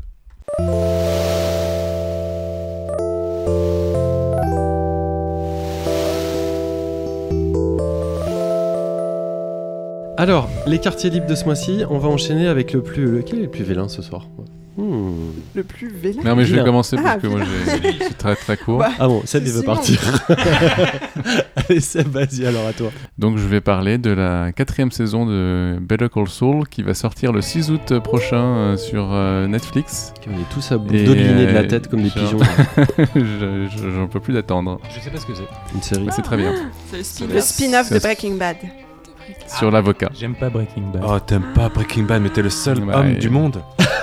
Des Oh hommes de mauvais goût euh, existent partout. Et je, je précise que l'acteur euh, de Better Call Saul, Bob Odenkirk, fait la voix euh, d'un des personnages principaux des Indestructibles 2. C'est nul comme anecdote. Les... re- arrêtez de faire des débats à chaque truc. Les gens nous écoutent pas pour ça. C'est. Bah merci, Sébastien. Euh, et donc, il faut qu'on le regarde. Faut le C'est regarder. sur quelle chaîne bien. Sur Netflix. Sur Netflix. Je peux ajout- ajouter que. Non, tu peux pas. Si. Ariane. Non, Oui. La question des années Si, je 90, peux c'est sur ajouter. quelle chaîne Quoi que Better Call Saul va ajouter en- en- de plus en plus de personnages de, de Breaking Bad parce que vu le Donc, succès de. Better. Call Saul, ils vont, ra- ils vont ramener en fait tous les euh, acteurs de, de Breaking Bad pour en faire en fait une Tu sais sorte tu es en de train de. de- deuxième Breaking je te Bad qui va ta être musique de fin. absolument tu génial. continues. Je- C'est vraiment, ça va devenir génial Breaking Bad. Alors qu'à la base Ah, c'était juste un spin-off. Ariane, Oui. à toi. C'est Alors quoi moi, ton quartier ta reco Loup-garou. Sur Netflix, en fait, j'ai découvert deux Attends, mais on est séries. sponsor Netflix ou quoi C'est quoi ce délire là Moi, c'est pas Netflix. Bah, c'est soit ça, soit The Rock. Bah, The Rock, c'est mieux. Bon, bah alors j'ai vu Skyscraper, et Ah. en fait, je trouve ça incroyable comment ils ont pu créer une fausse tour et l'intégrer dans Hong Kong. Et d'où le film, c'est pas dans une fausse tour qui n'existe pas. Surtout que tu connais Hong Kong, toi. Oui, et l'intégration digitale est hyper bien faite. C'est qui The Rock? Dwayne Johnson. Dwayne Ah, Johnson. Dwayne, ah, Dwayne euh, C'est Dwayne. Johnson. C'est Dwayne. Ah, le fameux. Bah oui. Et donc, son- euh, son, saut là sur l'affiche, il est crédible ou pas? Ça marche ou pas? Euh, ouais, ça le fait en fait. Voilà. Tu veux pas y retourner avec moi? Si tu veux. Regarde. Alors vous allez où tous les deux? Pardon. Et toi, Bénédicte, c'est quoi ton Euh, moi, c'est un jeu de société. C'est euh, l'auberge sanglante. C'est trop trop bien. Euh, donc c'est euh, édité par Pearl Games et distribué par Asmodée. C'est un jeu où on incarne euh, un méchant aubergiste qui doit tuer ses clients, euh, les détrousser, euh, les, euh, les corrompre, etc. Un peu à la euh, Sweeney Todd, euh, mais avec un aubergiste. Et euh, c'est vraiment super. C'est un jeu de stratégie qui peut se jouer euh, de 2 à 5, donc de 2 à 4, pardon. Et voilà, qui est un peu euh, violent dans son pitch, mais euh, très stratégique et très intéressant dans son principe. On pourrait pas jouer tous ensemble ici. Non, pour jouer quelqu'un. C'est dommage. Ouais, Mais si dommage. tu t'en vas euh, déjà, Je peux partir. facile. Avant que tu partes, Simon, justement, c'est quoi ton ta reco de ce mois-ci Moi, j'ai un petit album comme euh, chaque mois. Euh, là, c'est le premier album de Boy Azuga, c'est compliqué à dire, qui s'appelle One Two Kung Fu, qui est en fait le projet de Davy Newlinton, qui est un jeune gallois euh, qui est assez passionné de pop anglaise, qui est vraiment très jeune hein, par rapport à moi. Alors, je l'imagine pas pour d'autres de l'émission. Euh, qui, euh, dans la plus, donc, la plus pure tradition de la pop anglaise, a euh, bah, récupéré un maximum d'influence. Son album, c'est 9 chansons. Euh, c'est pas beaucoup, il est assez court, il dure 33 minutes. Euh, c'est un florilège de pop qui a été digéré justement par lui, qui pour moi est un futur talent qui va compter dans les années à venir. Euh, et l'album est vraiment parfait pour l'été, je l'ai sélectionné spécialement si vous voulez écouter un, album cet été, parce qu'on passe de chansons complètement groovy, qui vont vous faire danser, qui vont vous donner envie de, de vous trémousser, et euh, de vous relaxer aussi dans des moments un peu plus calmes, euh, pour contempler par exemple l'horizon euh, d'une plage des Caraïbes. Des Bermudes. Bermudes. Je le dis, mais non, il n'y a, il y a pas de triangle dans ma chronique. Bon, bah, on écoutera ça un petit Tu peu plus en détail. de l'écouter, c'est beau ça. Et toi, mon petit Vladimir, c'est quoi ta écoutez, puisque je parlais des- du VR Arles Festival tout à l'heure, et bien simplement euh, les rencontres euh, d'Arles qui sont euh, le festival de photographie ou l'un des plus importants du monde en tout cas, euh, qui est pour aller dans les poncifs, euh, une radiographie de, l'état de l'art aujourd'hui et de ce, que, de ce que montre et de ce que fait la photographie aujourd'hui dans le monde. Il y a une, euh, quarantaine d'expositions dans, dans toute la ville d'Arles, dans des endroits qui sont très beaux, avec euh, une, quand même une belle sélection. C'est toujours intéressant, c'est toujours bien. Il y, a, des grands photographes comme des, comme des découvertes. Ça vaut le coup, c'est jusqu'à fin septembre, c'est jusqu'au 28 septembre, je pense. Si vous êtes dans le sud, si vous passez à Avignon ou pas loin, si vous, enfin, si vous êtes dans le sud-est, euh, allez à Arles, prenez un jour, deux jours euh, pour aller voir euh, quelques expos. Ça vaut toujours On y va ensemble euh, Je confirme. J'en reviens. Allez, Sinon, tu je aller parlerai pas. Ça veut dire non. Ça veut dire Vas-y non. tout seul. Si vous n'êtes évidemment pas à, à Alicante pour voir euh, Molly Industria et Yoko Ono. Et moi, je voulais vous parler euh, du Festival d'Avignon, mais j'en ai déjà un peu parlé dans le point VR et ça sera suffisant vu que le festival se termine et vous connaissez déjà mon amour pour le théâtre. Au lieu de ça, je vais rester sur quelque chose de très intellectuel puisque je vais vous parler du reboot de la franchise de Tomb Raider au cinéma que j'ai regardé euh, il n'y a pas longtemps euh, entre deux gares et j'ai été assez surpris de ce film réalisé par un réalisateur au nom improbable de Roar Urtog, un truc comme ça. C'est vraiment plutôt pas mal. Et je sais pas si vous l'avez vu euh, de vos yeux, évidemment, euh, encore, Alicia Vikander, qui était oscarisée, euh, joue le rôle principal et reprend le rôle flamboyant euh, dans Angelina Jolie. Et je vais vous dire, pendant la première demi-heure, on va dire plutôt pendant le premier tiers du film, j'ai cru que j'étais en face de la première adaptation de jeu vidéo autant réussie, tellement c'est vraiment très très bien à tous les niveaux. C'est bien en termes de film, c'est bien en termes de, de réalisation, de, de plaisir de spectateur, et c'est bien aussi dans le respect euh, de l'œuvre. Euh, malheureusement, euh, je vais absolument pas vous spoiler le film, mais vous savez comment ça se termine, vu, qu'elle va survivre, évidemment, Lara. Elle va aussi se créer, puisque c'est un film qui joue sur les origines de Lara Croft. C'est juste dommage qu'on tombe un peu dans les poncifs du film euh, d'aventure. Euh, c'est vraiment un reboot d'Indiana Jones, on a l'impression. Mais c'est quand même assez bien gaulé, et moi, la première demi-heure m'a encouragé à, à voir plus de films de ce genre si c'est traité comme ça. Euh, ça marche vraiment très bien et c'est juste dommage qu'on n'ait pas les thèmes musicaux originaux euh, du jeu. En tout cas, euh, je, vous, je vous enjoins à le regarder un jour ou l'autre dans un DVD récupéré sur une brocante ou autre. Et c'est par rapport au, au jeu de 2013 Oui, ça vient pas percuter le jeu, j'allais dire, ouais, effectivement. Non, mais il faut le remettre aussi là, il faut le recontextualiser. C'était intéressant d'avoir une Lara, on va pas revenir dessus, mais plus jeune, plus réaliste, plus souffrante, euh, un, peu, un, un peu moins bimbo. Euh, et le, et le, le Oui, film oui, reprend ce côté-là. Voilà.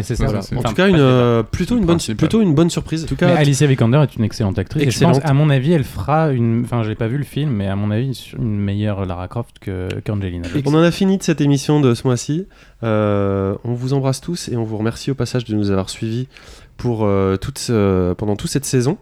Euh, Rassurez-vous pour, euh, pour euh, nos, nos amateurs, nos- on sera là la saison prochaine. Et nos Dés- trolls, et nos dés- trolls. Désolé pour nos ennemis. Nos trolls, on nos les aime aussi. Pour nos détracteurs, on va essayer encore plus de développer euh, l'émission, son contenu, des invités euh, et du contenu exclusif. Vous pourrez compter sur nous.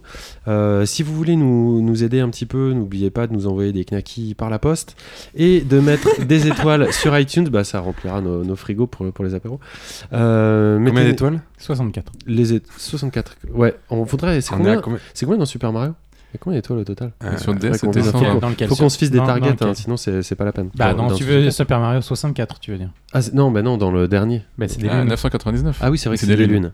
Bon, bon, non, on, On va est rester à- sur les étoiles, on ça est- devient trop Alors, si compliqué. iTunes se met à noter en lune, je pense qu'on aura passé à un cap. Euh, on en profite pour embrasser Seb, qu'on espère retrouver euh, rapidement. Euh, Yetcha, qui est venu nous rendre visite et dont on attend euh, le florilège de messages sur nos sites. Sinon, on est bien emmerdé pour la chronique euh, Previously on the Playad. Euh, Anaïs, sur ton surf ou là où t'es, on t'embrasse aussi euh, très fort. Et Nos, on t'aime. nos petits copains d'Upcast, euh, qu'on embrasse toujours au passage. Si vous connaissez pas, c'est un super podcast. Euh, les gens de chez MO5, euh, Sébastien, tes amis. Ouais, big up. Euh, big up, big up à MO5 et on espère entendre une émotion euh, chez vous euh, rapidement.